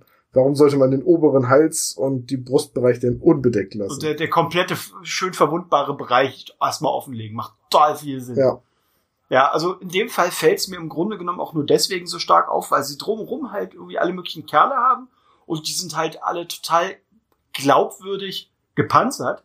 Und die Mädels müssen halt wieder irgendwie Hupen zeigen. Also bei den Mädels ich wieder erwartet Hupen zeigen. So, und jetzt setze ich mich wieder bei unserer historischen Zuhörerschaft, äh, die mhm. mir immer Unvermögen vorwirft in die Nesseln und auch vollkommen zurecht, aber sind die ganzen Herren nicht auch ein bisschen sehr fortschrittlich stark gepanzert für das Wikinger-Zeitalter? Ähm, also Vollmetallhelm mit Kettenhemd und so weiter? Nein, also das ist das, also die Dinger sind nicht in, also Kettenpanzer und Helm etc. sind natürlich irgendwie in der Form, wie es hier gezeigt worden ist, nicht in der Bandbreite sozusagen. Der normale Bauer hat sich so ein Zeug natürlich nicht zwingend leisten können, aber die gezeigten Helme sind stilistisch schon stark an, an, an, an, an die passenden Helme aus, aus, aus, aus der entsprechenden Völkerwanderungsperiode, zu dem, was man heute also als landläufig als Wikingerzeit bezeichnet. Das passt schon. Aber da fehlen doch komplett die Hörner an den Helmen der Moment, wo ich wieder Ja, nee, schon klar, dass Wikinger keine Hörner an den Helm hatten. Aber ich dachte auch, dass ganz so viel Metall in den Rüstungen wahrscheinlich damals noch nicht üblich war. Jein, also wer sich's leisten konnte, Kettenhemd passte schon und es gibt halt wirklich für die Zeit auch klassisch Brillenhelme mit Kettengeflecht, die das komplette Gesicht mit abgedeckt haben. Insofern, das ist schon okay. Was halt logischerweise nicht passt, aber was man natürlich in so einem Spiel auch nicht erwarten kann. Ähm, dass halt äh, auf den Artworks praktisch jeder dieses Ausmaß an Panzerung trägt, weil das ja. passt natürlich zur, Gut, also, zur historischen Realität jetzt nicht unbedingt. Es ist ein strategisches Kartenspiel, wo man auf unterschiedlichen Battle Lanes, also Schlachtlinien, Karten gegeneinander ausspielt, die dann, wenn sie gegenüberliegen sind, gegeneinander kämpfen. Man versucht die Basis vom anderen zu erobern, man hat so ein bisschen Ressourcen sammeln und ein bisschen Ressourcenaufbau drin. Und, Hat also auch wieder de facto so einen Mobile-Effekt. Ja, und es gibt eine Würfelmechanik, um Kämpfe zu entscheiden. Also ist auch ein bisschen Zufall drin mit Würfeln. Ich habe jetzt äh, vor kurzem den Prototypen beziehungsweise eine Vorabversion von einem Kartenspiel, das mich das ganz ganz ähnlich ist, nur irgendwie viel viel abgedrehter, nämlich Jerry Tales gespielt. Ähm, da machen wir auch bald einen Podcast, so da habe ich schon einen Termin mit dem Autoren des Spiels ausgemacht. Und das erinnert mich da sehr stark dran. Eigentlich von der Idee her mag ich es. Ich mag hier das Design unglaublich gerne. Also ich finde die Zeichnungen auf den Karten alle sehr, sehr cool. Ja, die sind cool, ohne Frage. Und es ist ein Projekt aus Ungarn. Stimmt. Richtig. Also nicht, nicht irritieren lassen, weil das Sarasota, Florida steht. Ich schätze mal, das ist äh, von der Firma, die das macht. Aber es gibt eine ungarische Version und es gibt auch ungarische Spielregeln und ich glaube nicht, dass ein Amerikaner, der da sitzt und sagt, so, oh, was ist denn die meistgesprochene Sprache neben Englisch in Europa? Hm, Ungarn. Dann, dann, dann mache ich mal noch mal ein ungarisches Regelwerk. Also von daher, ähm, weißt du was? Was? Ich back das jetzt. Mach das. Haben die auch, lass, äh, scrollen, lass uns mal durchscrollen, wenn die ein Artbook haben ähm, als Add-on, was ich cool finde. Es gibt einen Dollar, es gibt 25 US-Dollar, dann, genau. dann kriegst du das Spiel und ein Wallpaper. Richtig. Äh, und dann gibt es noch den Budapest Pickup, den werde ich nicht machen, das ist mir zu weit, der kostet aber auch 25 Euro. Und dann gibt es Half a Dozen, also wenn du gleich sechs Stück haben ja. willst. Und dann, ja, das sollte das klassische Retailer-Ding. Und dann gibt es noch das Dozen, wenn du gleich zwölf haben willst. Und dann gibt es noch die Special Edition, da ist dann auch noch ein Viking-Schädel Kaffee Becher, also ein, genau. ein Mug bei, ein Artbook, ein T-Shirt, eine kleine Kiste. Ja. Und das kostet 300 US-Dollar. Ich gucke gerade, ob sie als Add-on das Artbook einzeln mit drin haben, weil wenn ja, müsstest du sozusagen dann, wenn du schon backst, äh, für mich das Artbook mitbacken, aber es sieht aus dem Stegreif nicht so aus. Nee, sie haben das Artbook leider als Option nicht mit drin, wenn ich das richtig sehe. Sonst hätte ich nämlich gerne das Artbook gehabt, aber äh, nee. Also wenn ich das vor allem einem richtig sehe, haben sie von vornherein damit gerechnet, dass der Kickstarter viel mehr durch die Decke geht. Denn sie haben schon Stretch Goals angekündigt bis 150.000 US-Dollar. Wir sind mhm. bei 3.000 Dollar von geforderten 20.000 Dollar. Äh, ja. Es läuft noch 22 Tage, das heißt, es hat diesen Push am Anfang nicht bekommen. Ich schätze mal, es wird so ähnlich sein wie ein anderes Kartenspiel, das ich mal unterstützt habe. Kurz vor Ende werden sie vielleicht knapp die 20.000 US-Dollar erreichen, aber ich denke mal, die Stretch Goals sind da ehrlich gesagt außen vor. Davon gehe ich auch so. ein Stück weit aus. Das, das Projekt läuft auch noch nicht so lange. Das hatte Daniel, glaube ich, am Samstag oder Sonntag äh, auf dem Kickstarter gesehen. Also es wird so, so, so ein klassisches drei oder drei, dreieinhalb Wochen Ding sein. So, ich habe das Spiel jetzt mal gebackt, äh, kostet mich jetzt mit Porto und allem so um die 30 Euro. Ja, kann man machen. Ja, kann man, kann man mal ausprobieren. Vielleicht taugt's ja wirklich was. Wenn nicht, habe ich mal für irgendjemanden der Wikinger mag ein schönes Geschenk. Oder, oder die Kampagne kommt gar nicht erst zum Ende. Das, dann hast du ja eh keine Kohle verloren. Richtig, dann, jetzt, der Vorteil. Dann kriegst du eh wieder. Gut, okay. Genau. Gut, dann äh, Wechsel zum nächsten. Gucken wir mal, was als nächstes ansteht hier bei uns. Äh, das war etwas, was ich rausgesucht hatte und was in den Designs sehr, sehr oldschoolig ist, aber sozusagen für mich in einer Art, positiven Art und Weise oldschoolig. Einfach weil das in dem Fall Designs sind, die halt nicht irgendwie total klobig sind und deswegen irgendwie unter Oldschool laufen, sondern weil sie ein sehr, sehr klassisches Orc- und Goblin-Design, so wie man es aus dem alten Warhammer Fantasy kennt, äh, transportieren. Und zwar Greenskin Wars von äh, Diego Cerate Pinilla. Frag mich nicht, wer das ist. Äh, ein Spanier. Und ähm, ja, wie der Name schon sagt, geht es um die Finanzierung von äh, Orks und Goblins. Ich mag diese Art von Design. Ich mag diese, diese, diesen alten Stil bei den Orks und Goblins, die der, den der fährt. Ich muss auch noch mal nachgucken, von wem die Designs stammen, weil das ist glaube ich, ein, bestimmter britischer Künstler, der diesen Orks, Ork und Goblin-Stil jahrelang ganz, ganz stark geprägt hat. Ich suche schon. Ich suche schon. Ich suche schon. Red du weiter, sag, was du sagen willst, weil ich habe dazu echt nix. Ich mag den Kram. Also Wolfsreiter dabei, also wirklich der klassische Stil, irgendwelche Orkkrieger ähm, mit Hörnern auf dem Helm. Da hast du endlich deinen Hörnerhelm. Ah, ähm, Ork-Wikinger. Ork, ja, genau, Ork-Wikinger. Richtig, gut erkannt. Jede Menge äh, sehr zahnig grinsende Orks, Goblins und äh, andere unfreundliche Zeitgenossen. Preislich ist es okay. So, so, so ein Trupp 10, 10 Goblins aus Zinn, 32 Euro. Ist jetzt nicht super billig, ist aber auch nicht, nicht gnadenlos überteuert. Das finde ich schon in, irgendwie in Ordnung. Ist aber ganz klar so ein Special Interest Ding. Muss man mögen. Ähm, wie gesagt, ich würde, würde ich irgendwie noch im Tabletop klassisch äh, also so Rank File spielen, auch wenn die Modelle jetzt hier auf Rundbesen gezeigt werden. Und ich würde, würde ich noch Orks, dann wäre das sicherlich für mich interessant, wenn ich noch so eine entsprechende Armee spielen würde. So freue ich mich über diesen Designstil. Mitmachen werde ich aber trotzdem nicht. Ja, und du hast mit deinem äh, Verdacht total recht. Die Sculpts sind alle von einem ehemaligen GW, Sculptor, nämlich Kevin Adams. Ah, Kevin Adams. Okay, ja, dann jetzt macht's auch Klick. Ja, und äh, von dem sind tatsächlich alle Designs. Ja. Gut. Also mehr fällt mir zu dem ganzen Gedöns auch gerade nicht ein. Wie gesagt, ich mag den Kram, was nicht, nicht heißt, dass ich äh, da jetzt Geld aus, ausgeben werde für. Aber man kann es den Leuten zumindest äh, mal benennen, weil es gibt mit Sicherheit äh, genug alternde Männer mit äh, entbehrlichem Einkommen, die das total gut finden und sich die kaufen können. Ja, alternde Männer mit entbehrlichem Einkommen können ihr Geld auch gerne in mich investieren. Warte, Moment, das klingt falsch. Möchtest du einen Sugar Daddy ansehen? ne, aber bevor man sich jetzt solche Goblins kauft, kann man das Geld auch lieber direkt mir geben. Ja, könnte man. Wollen wir weitergehen, bevor ich was wirklich Abfälliges über die Designs sage? Ja, von mir aus. Das, und zwar kommen wir zu etwas, was du rausgesucht hast, und zwar Liveform. ein Sci-Fi-Horror-Brettspiel für ein bis vier Spieler. Äh, ja, also bei Lifeform, hast du gerade schon gesagt, es ist ein kooperatives Brettspiel für bis zu vier Spieler, wo es darum geht, an Bord eines Raumschiffes einer Alien-Bedrohung zu entkommen und gleichzeitig spielt man unter Zeitdruck, also man hat nur eine begrenzte Anzahl Runden, um die eigene Flucht zu ermöglichen und wird währenddessen auch die ganze Zeit von einer Alien-Life-Form, also von irgendeinem Außerirdischen, gejagt. Wer jetzt sagt, Moment, das klingt wie der Plot von Alien 2, hat vollkommen recht. Und wer sich die Designs anguckt, wird auch denken, ey, Moment, das ist so ein äh, Spiel. Ich habe Bock, was mit Alien zu machen. Ich darf aber die HR Giga Designs nicht benutzen.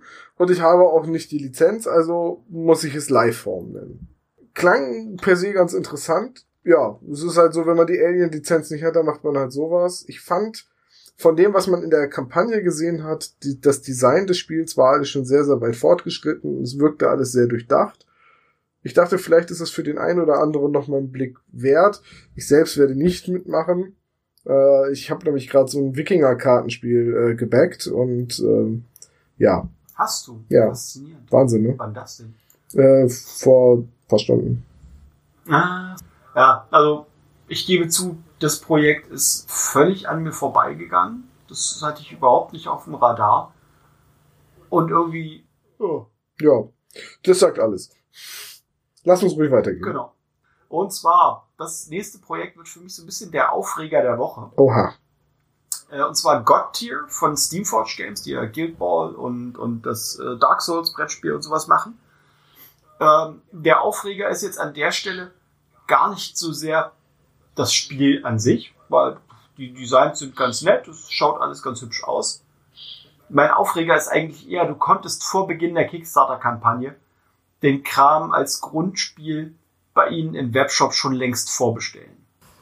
Ja, das ist. Das ist, dass ich mir dann denke, so, ja, Alter, und dann auf dem Kickstarter, dann ist es halt so unglaublich offensichtlich, dass es da nur noch um, um, um die Option geht, äh, Kickstarter als Marketing- und Vorbestellplattform zu nehmen, um möglichst viele Leute zu erreichen. Da geht es an keiner Stelle mehr darum, dass dieses Spiel überhaupt finanziert wird. Und ich gebe zu, das ist etwas, das stört mich dann doch. Wo ich mir denke so, ey, wenn ihr es auf der Website schon anbietet, dann gibt es überhaupt keinen Grund für euch zu Kickstarter zu im geringsten. Das Ding geht natürlich gerade auch völlig durch die Decke, ist halt bei 240.000 Pfund, bei, von, wollten 30.000 haben für die Grundfinanzierung und sind da natürlich um Längen drüber. Aber ich reg, also ich gebe zu, das ist etwas, da rege ich mich dann doch auf. Nee, kann, kann ich, kann ich nachvollziehen. Ist an dem eigentlichen Kickstarter-Gedanken vorbei. Das hatten wir ja schon ganz oft, dass Projekte eher Vorbestellerkampagnen sind und ich sage jetzt mal Steamforge, die mit äh, Guild Ball und auch mit äh, Dark Souls ja riesigen Erfolg hatten auf Kickstarter. Mhm. Ich kann das aber total nachvollziehen, dass sie es darüber versuchen, weil ich weiß nicht, ob du es mitbekommen hast, aber äh, Steamforge hat ja auch über Indiegogo versucht, noch PVC-Varianten zweier bestehender Teams, nämlich der Fischer und der Schlachter für äh, Guild Ball zu finanzieren. Sollte jeweils 100 Euro kosten, der Pledge. Du hast aber zwölf Modelle, also alle zwölf Modelle der Mannschaften, die es gibt plus Gelände, also passendes Gelände plus Tore für die Mannschaft bekommen, äh, ist gnadenlos gescheitert. Ähm, aber die Plastikmodelle für die Fishermen und die Butcher waren doch dann in dieser Kickoff-Box. Nee, das waren die Brewer und die Masons, also die, ah, okay. die äh, Brauer und die Steinmetze. Steinmetze. Ah, okay, ja. gut, dann lag ich davon. Ja, und auch von den neuen Mannschaften, also jetzt von den Schmieden, den Blacksmiths und den Farmern gibt es PVC-Boxen und Mhm. Jetzt kommen die Redcatcher, die kriegen auch eine PVC-Box. Aber die Kampagnen, um die Butcher und die Fischer nochmal neu aufzulegen, sind gescheitert. Und ich schätze mal, dass es daran mhm. lag, dass die Leute, die die Fraktion spielen und das Spiel eh schon aktiv spielen, die Figuren halt haben und sagen, warum sollte ich mir denn jetzt nochmal für 100 Euro die Kunststoffvariante kaufen, wenn ich schon die Metallmodelle bemalt habe. Von daher, hm, hier das, von den Designs her finde ich es tatsächlich schick. Da sagt da sagt man das durchaus zu, sind natürlich alles wieder hochpolierte 3D-Ränder, gucken, wie sie dann als Brettspielfiguren wirklich ja, sie aussehen. Haben ein paar Bilder, wo die Figuren irgendwie auf dem Spielbrett schon rumstehen. Oh, dann muss ich nochmal. Ah ja, da. Ähm, ja, wobei das auch fast noch die Ränder sein könnten, die mit Photoshop geschickt platziert wurden. Ja, gut, das könntest du natürlich. Ja, ja, doch, hast du sogar mit hoher Wahrscheinlichkeit recht, wenn ich mir die Bases von denen angucke. Ja, das wird, äh, ich vermute, dass das geshopptes ja, Gedöns ist. Ja, von daher Naja, was soll's. Ähm, ich denke, sie werden damit erfolgreich. Ach, sie sind ja schon erfolgreich. Die sind ja schon, die sind, Ja, das ist überfinanziert. die Stretch Goods, die Stretch Goods sind ja schon alle unlocked. Ach, die sind ja jetzt schon bei, bei 300.000 Euro, ja. Ja, ja, eben. Okay. Ja, gut, wer das interessant findet, nur zu. Ähm, ich halte mich da wie immer höflich zurück bei so Großprojekten. Dann gehen wir zum nächsten. Das ist wieder eins, was du rausgesucht hast. Da sieht man auch wieder, äh, nee, da, nee, sieht man nicht nur Rennen, da haben sie auch teilweise fertige Modelle. Und zwar Townsfolk von Irrgarten, Irrgarten Games. Richtig, das ist haben schon echt richtig viele Kickstarter. Ich meine, die haben schon zehn Stück irgendwie auf ihrer Liste. richtig. Und es war, glaube ich, fast alles 3D-Dateien für äh, zum, se- zum selber ausdrucken. Ja. Ja. Ja, ich sehe das auch, auch ein Kartenspiel. Siehst du, da hatte ich noch gar nicht reingeguckt. Das war mir nämlich relativ egal. Ähm, ein Open Source Pickup Tabletop Roleplaying Game with an Emphasis Story and Characters. Okay, gut, ein Open Source Tabletop klingt auch interessant. Naja, sei es drum. Hier in diesem Kickstarter Townsfolk geht es drum, 3D-Dateien, also STL-Files für, ja, Passanten zu kriegen. Also nicht jetzt für den klassischen Helden, sondern eher so für Figuren zum Beistellen oder als Spielmarker. Die Ränder, die man sieht, sind nicht so mega detailliert. Also gerade wenn man gerade wenn man sich so die Gesichter anguckt, die wirken sehr verwaschen, sehr verschwommen, sehr unscharf. Äh, interessant finde ich, dass es zu den meisten Figuren dann auch noch mal eine Zombie-Variante gibt und dass das einfach mal Figuren sind, die eben nicht bewaffnet sind. Also die, das sind jetzt nicht die klassischen Helden mit Schwertern, sondern es sind wirklich einfach Zivilisten. So, äh, jetzt kann man 30 Euro oder nee, 30 US-Dollar oder umgerechnet 30 Euro in die Hand nehmen. War das, glaube ich, der Höchstbetrag waren 35 US-Dollar. Dann kriegt man alle Figuren. Das ist der Bürgermeister Pledge. Äh, da kriegt man halt alle Figuren, also alle STL-Dateien plus alle Stretch Goals, denn sie haben die Dateien nochmal unterteilt in drei unterschiedliche Tiers. Ein C, ein B und ein A. Man kann gezielt die einzelnen Tiers backen oder man sagt halt, nein, ich möchte äh, alles haben und sogar noch das Gelände. Ach, ich sehe gerade, das 35 US-Dollar, wenn man das Gelände haben will. Wenn man nur die Figuren haben will, ist 30 US-Dollar, dann kriegt man die Files. Und ähm, das ist der Kickstarter, bei dem es eine der Figuren, nämlich den äh, dickeren oder sagen wir kräftigeren Dorfbewohner Oath, als äh, Gratis-Datei zum Runterladen und Ausprobieren gibt. Und äh, ich wollte eigentlich nur mal wissen, was das so ungefähr kosten würde und wie die Qualität ist oder dann wäre. Und äh, mein Kumpel hat ihn direkt einfach mal runtergeladen und in seinen Drucker geschmissen und dann habe ich dem 3D-Drucker mal eine Stunde beim Arbeiten zugeguckt. Also wir haben den etwas schneller gedruckt, als wir gemusst hätten. Und dann hast du das Problem, dass der Drucker halt nicht ganz so sauber arbeitet, weil sich der Kopf halt so bearbeitet, äh, beeilt. Hm. So, und ähm, ja, von den Kosten her, so Material und allem, wenn man jetzt selber den Drucker hat, kann man wohl so drei Euro pro Figur rechnen, wenn man den Strom und die, die Zeit und das Filament reinrechnet. Druck ist okay.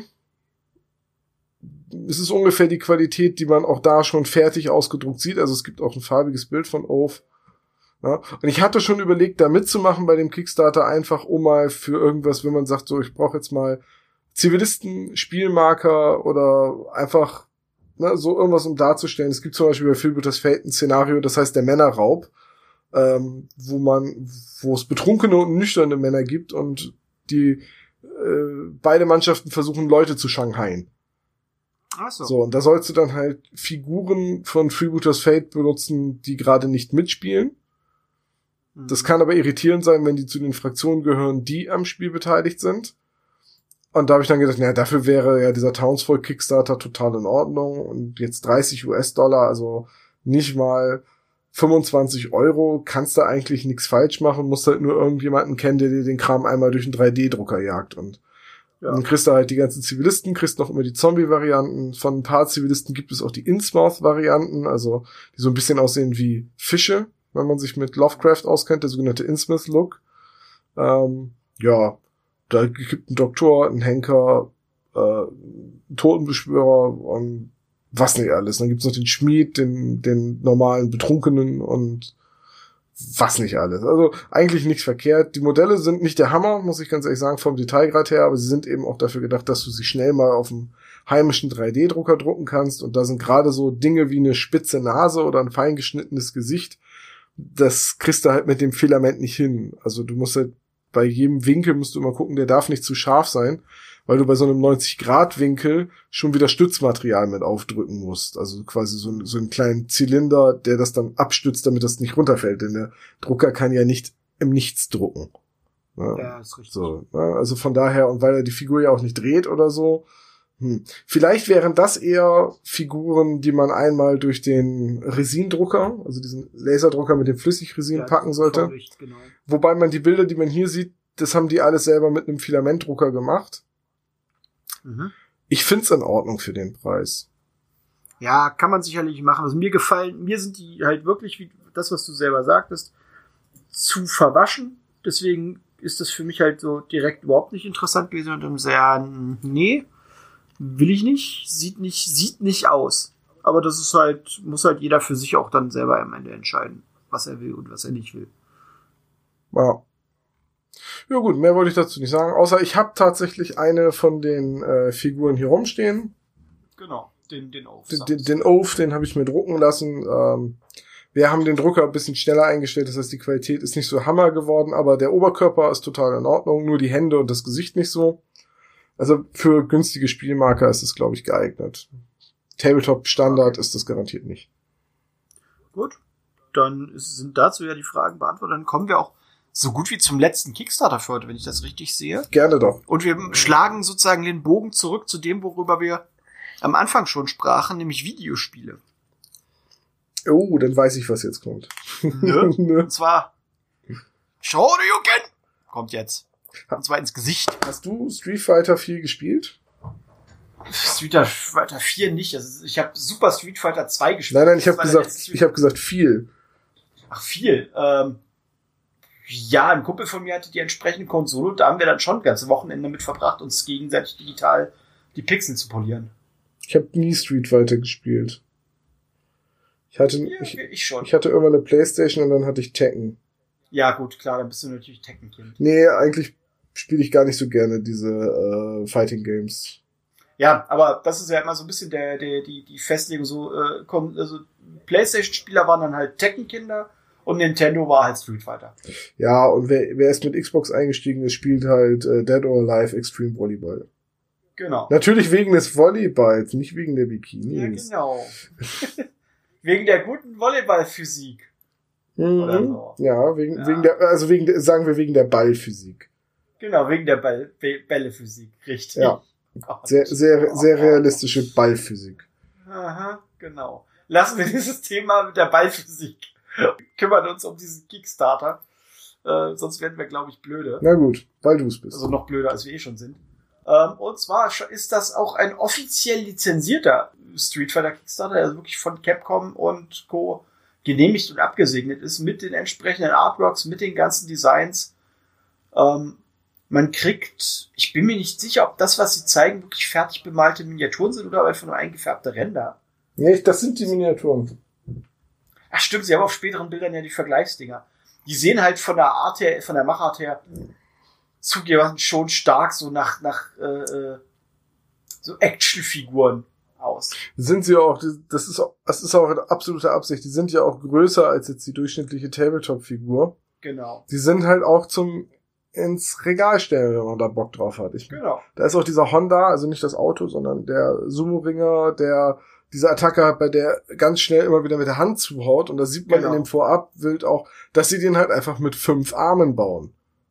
Um, ja. diese Bewegung anzudeuten. Also die sind alle in sehr, sehr actionreichen Posen. Ja, so mit diesen, mit ihren, mit ihren Spezialattacke gedönsen. Ja. Ja, ist schon richtig. Ja. Also, ich find's, also, das wird mit Sicherheit seine Abnehmer finden. Das ist halt auch schon irgendwo einigermaßen lässig. Ja, es ist ja auch schon überfinanziert. Ne? Die wollten 300.000 US-Dollar und sind bei 600.000, also. Ja. Und sie haben irgendwelche Add-ons, also da merke ich, wie lange ich da schon raus bin, weil bei den Add-ons gibt es irgendwie jede Menge äh, Kämpfer. Den Namen habe ich noch nicht mal noch nie gehört. Und da sind ein paar Designs dabei, die ich auch schon freundlich formuliert abstrus finde. Wenn du runterscrollst, bei den Add-ons, bei diesem 41 Dollar Add-on ist eine R. Mika dabei. Und ich denke mir, da dachte ich mir jetzt gerade bei diesem Kostüm, dass sie trägt auch nur so, was zur Hölle? Warum? Du hast es gefunden, oder? Ja, ja, ja.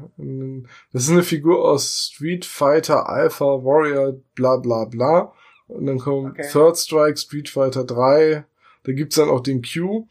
Der sieht einfach aus wie Rorschach mit einer schwarzen Maske. Okay. Ich kenne die alle halt nicht. Ich habe halt kein Street Fighter gespielt. Aber ich mag, also wenn ich was sagen darf, ich mag die Figurendesigns überhaupt nicht.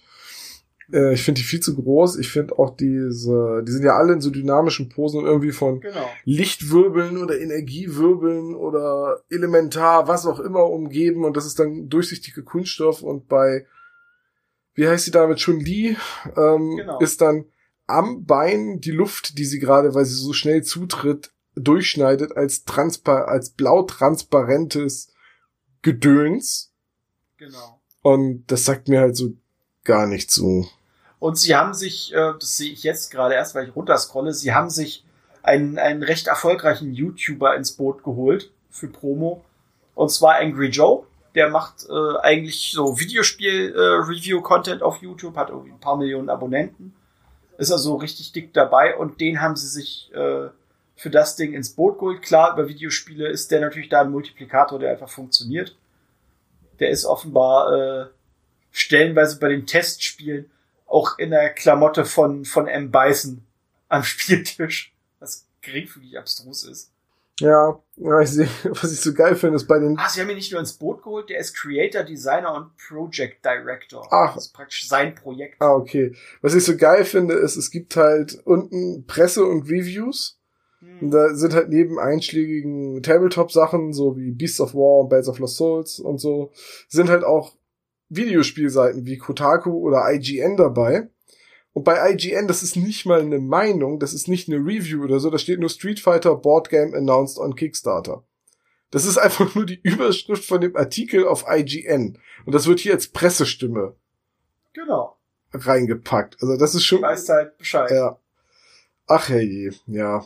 Naja, sie sind damit erfolgreich. Ich wünsche ihnen viel Glück. Mich interessiert das null und es Genau. gefällt mir vom Design her nicht. Und jetzt könnte die Regelmechanik noch so geil sein. Also sie benutzen irgendwie Spielkarten, um die Kombos aus dem äh, Spiel darzustellen. Mhm. Und ja, dann ist das halt so. Und sie haben auch definitiv nicht vor, damit in den Handel zu gehen, denn das ganze Ding wird Kickstarter exclusive. Ja, wahrscheinlich haben sie für den Vertrieb im Laden nicht die Lizenz bekommen. Das ist ja, Das. Es ist ja so ein bisschen wie das Harry Potter Spiel von Night Models, das lange angekündigt wurde als Tabletop und ja, Kickstarter-Kampagne und auf einmal hieß es, nee, das wird jetzt eine reine Vorbestellerkampagne. Wir haben da so einen Deal mit Warner und J.K. Rowling. Wir dürfen es nur in England, den USA und äh, Spanien verkaufen. Ja, Mea culpa. ja. Dumm gelaufen. Ja, mala suerte. Sozusagen. Ja. Ähm, Gut. fand ich blöd. Ja, ich auch. Gut. Also deswegen war ich da auch nicht bereit, da jetzt irgendwie weitere Worte drüber zu verlieren. Fand ich doof, so wie sie es gehandhabt haben. Ähm, hat, glaube ich, ihnen auch eine Menge Leute vergrätzt. Ja, ich bin mit Night Models durch. Das Thema, der Drop ist halt gelutscht. Ja, ist halt einfach so. Gut, tja, Pech. Genau. Ich warte immer noch auf ein A-Team-Brettspiel. Also. äh, ja, Rambo gab's ja schon. Oder, oder, oder ein Knight Rider Brettspiel. Oder, Ja. oder richtig geil ein MacGyver Brettspiel, wo du über Itemkarten lustige Fallen bauen musst. Das wäre schon cool. Das, glaube ich, könnte mit mit entsprechend einem gut gemachten Regelmechanismus sogar funktionieren. Ja. Oder Gut. lass uns das machen. Richard Dean Anderson ist heute bestimmt nicht mehr so teuer als Testimonial. Ja, ich wäre mir da nicht sicher. Da ich, durch Stargate und Co. ist der nicht ganz billig. Ah, okay, du hast recht, er hat auch bei Stargate mitgespielt. Hm. Und da halt auch lange und erfolgreich. Das haben, da haben ihn ja Leute lieben gelernt, die MacGyver gar nicht mehr kannten. Das ist natürlich doof. Ja, ja, das hätte man nicht machen sollen. Ach, Moment, in der Serie, ne? Im Film war das ja. In der Serie, im Film war das jemand war anderes. es nicht im Film Kurt Russell? Nee, das war nicht Kurt Russell. Genau, im Film war das, glaube ich, Kurt Russell. Ja, Kurt Russell und James Spader als der Wissenschaftler. Richtig. Ganz genau. Ah, okay, gut. Naja, sei es drum. Ich habe zu dem Genau. Street Fighter Kickstarter nichts mehr zu sagen, und das war auch der letzte, ne? Ähm, ich glaube ja, wir hatten noch einen, aber der ist abgesagt, der ist, der ist abgebrochen worden, insofern brauchen wir über den, glaube ich, nicht weiter reden. Ja, den hatten wir rausgesucht, dass wir darüber reden, aber das ist so, das ist so ein bisschen, die Kampagne per se war nicht schlecht, aber es ist halt das x-te Tabletop-Spiel, das sich versucht am Markt zu etablieren über den erfolgreichen Kickstarter. Und ich glaube einfach, wir haben so eine Sättigung erreicht. Und wenn du nicht gerade eine starke IP hast oder einen sehr, sehr interessanten Auftritt oder bescheidene Ziele, wird es immer schwieriger, einen Tabletop über Kickstarter zu finanzieren. Ja, das ist wohl wahr. Ja, der ist jedenfalls nach ein paar Tagen abgebrochen worden, hatte insgesamt nur acht äh, Follower, nee, Becker heißt das ja. Ähm, ja, schade. Aber wurde schon angekündigt, dass der in den zweiten Versuch geht, dass sie das überarbeiten wollen und dann, dann gucken wir mal, wenn es soweit ist. Ja, ganz genau das. Gut. Mehr fällt mir dazu jetzt ehrlich gesagt auch nicht ein. Sind wir für heute auch durch. Wir sind auch wieder bei anderthalb Stunden. Ist eine gute, Reicht auch für heute Abend. ist eine gute Länge. Genau. Dann bleibt mir eigentlich nur, mich äh, für deine Teilnahme und Mitwirkung zu bedanken. Ja, danke. Ich habe mich ja regelrecht aufgedrängt. Also Ja, so ein bisschen. Ich musste dich mit einem 10-Foot-Pole auf Abstand halten. Dann bleibt mir eigentlich nur, dir noch einen möglichst angenehmen Abend zu wünschen. Ach, ich, ich gehe jetzt direkt in die nächste Kickstart, äh, nächste Podcast-Aufnahme. Ja, jeder wie er mag, ne? Naja, ich bin ja jetzt, äh, ich mache das jetzt ja professionell. Ich mache ja zwei Podcasts äh, und da habe ich jetzt von meinem anderen Podcast haben wir jetzt direkt die Aufnahme hinten dran. Ja, ich meine, dass du eine Professionelle bist, das ist jetzt nicht neu. Ich suche auch immer noch einen Sugar Daddy, haben wir ja vorhin etabliert. Ja, das hatten wir ja vorhin schon geklärt, genau. Ja. Ich werde es nicht, keine Sorge. Sehr gut. War ja Glück gehabt. Genau. Gut, dann auch an die Zuhörer. Vielen Dank fürs Zuhören. Ähm, ich hoffe, es hat euch äh, gefallen. Stimmt ihr unseren Einschätzungen zu? Wenn ja, schreibt es uns in die Kommentare. Wenn nein, schreibt es uns auch in die Kommentare. Und dann bleibt mir eigentlich nur zu sagen, tschüss und bis zum nächsten Mal. Ciao, ciao.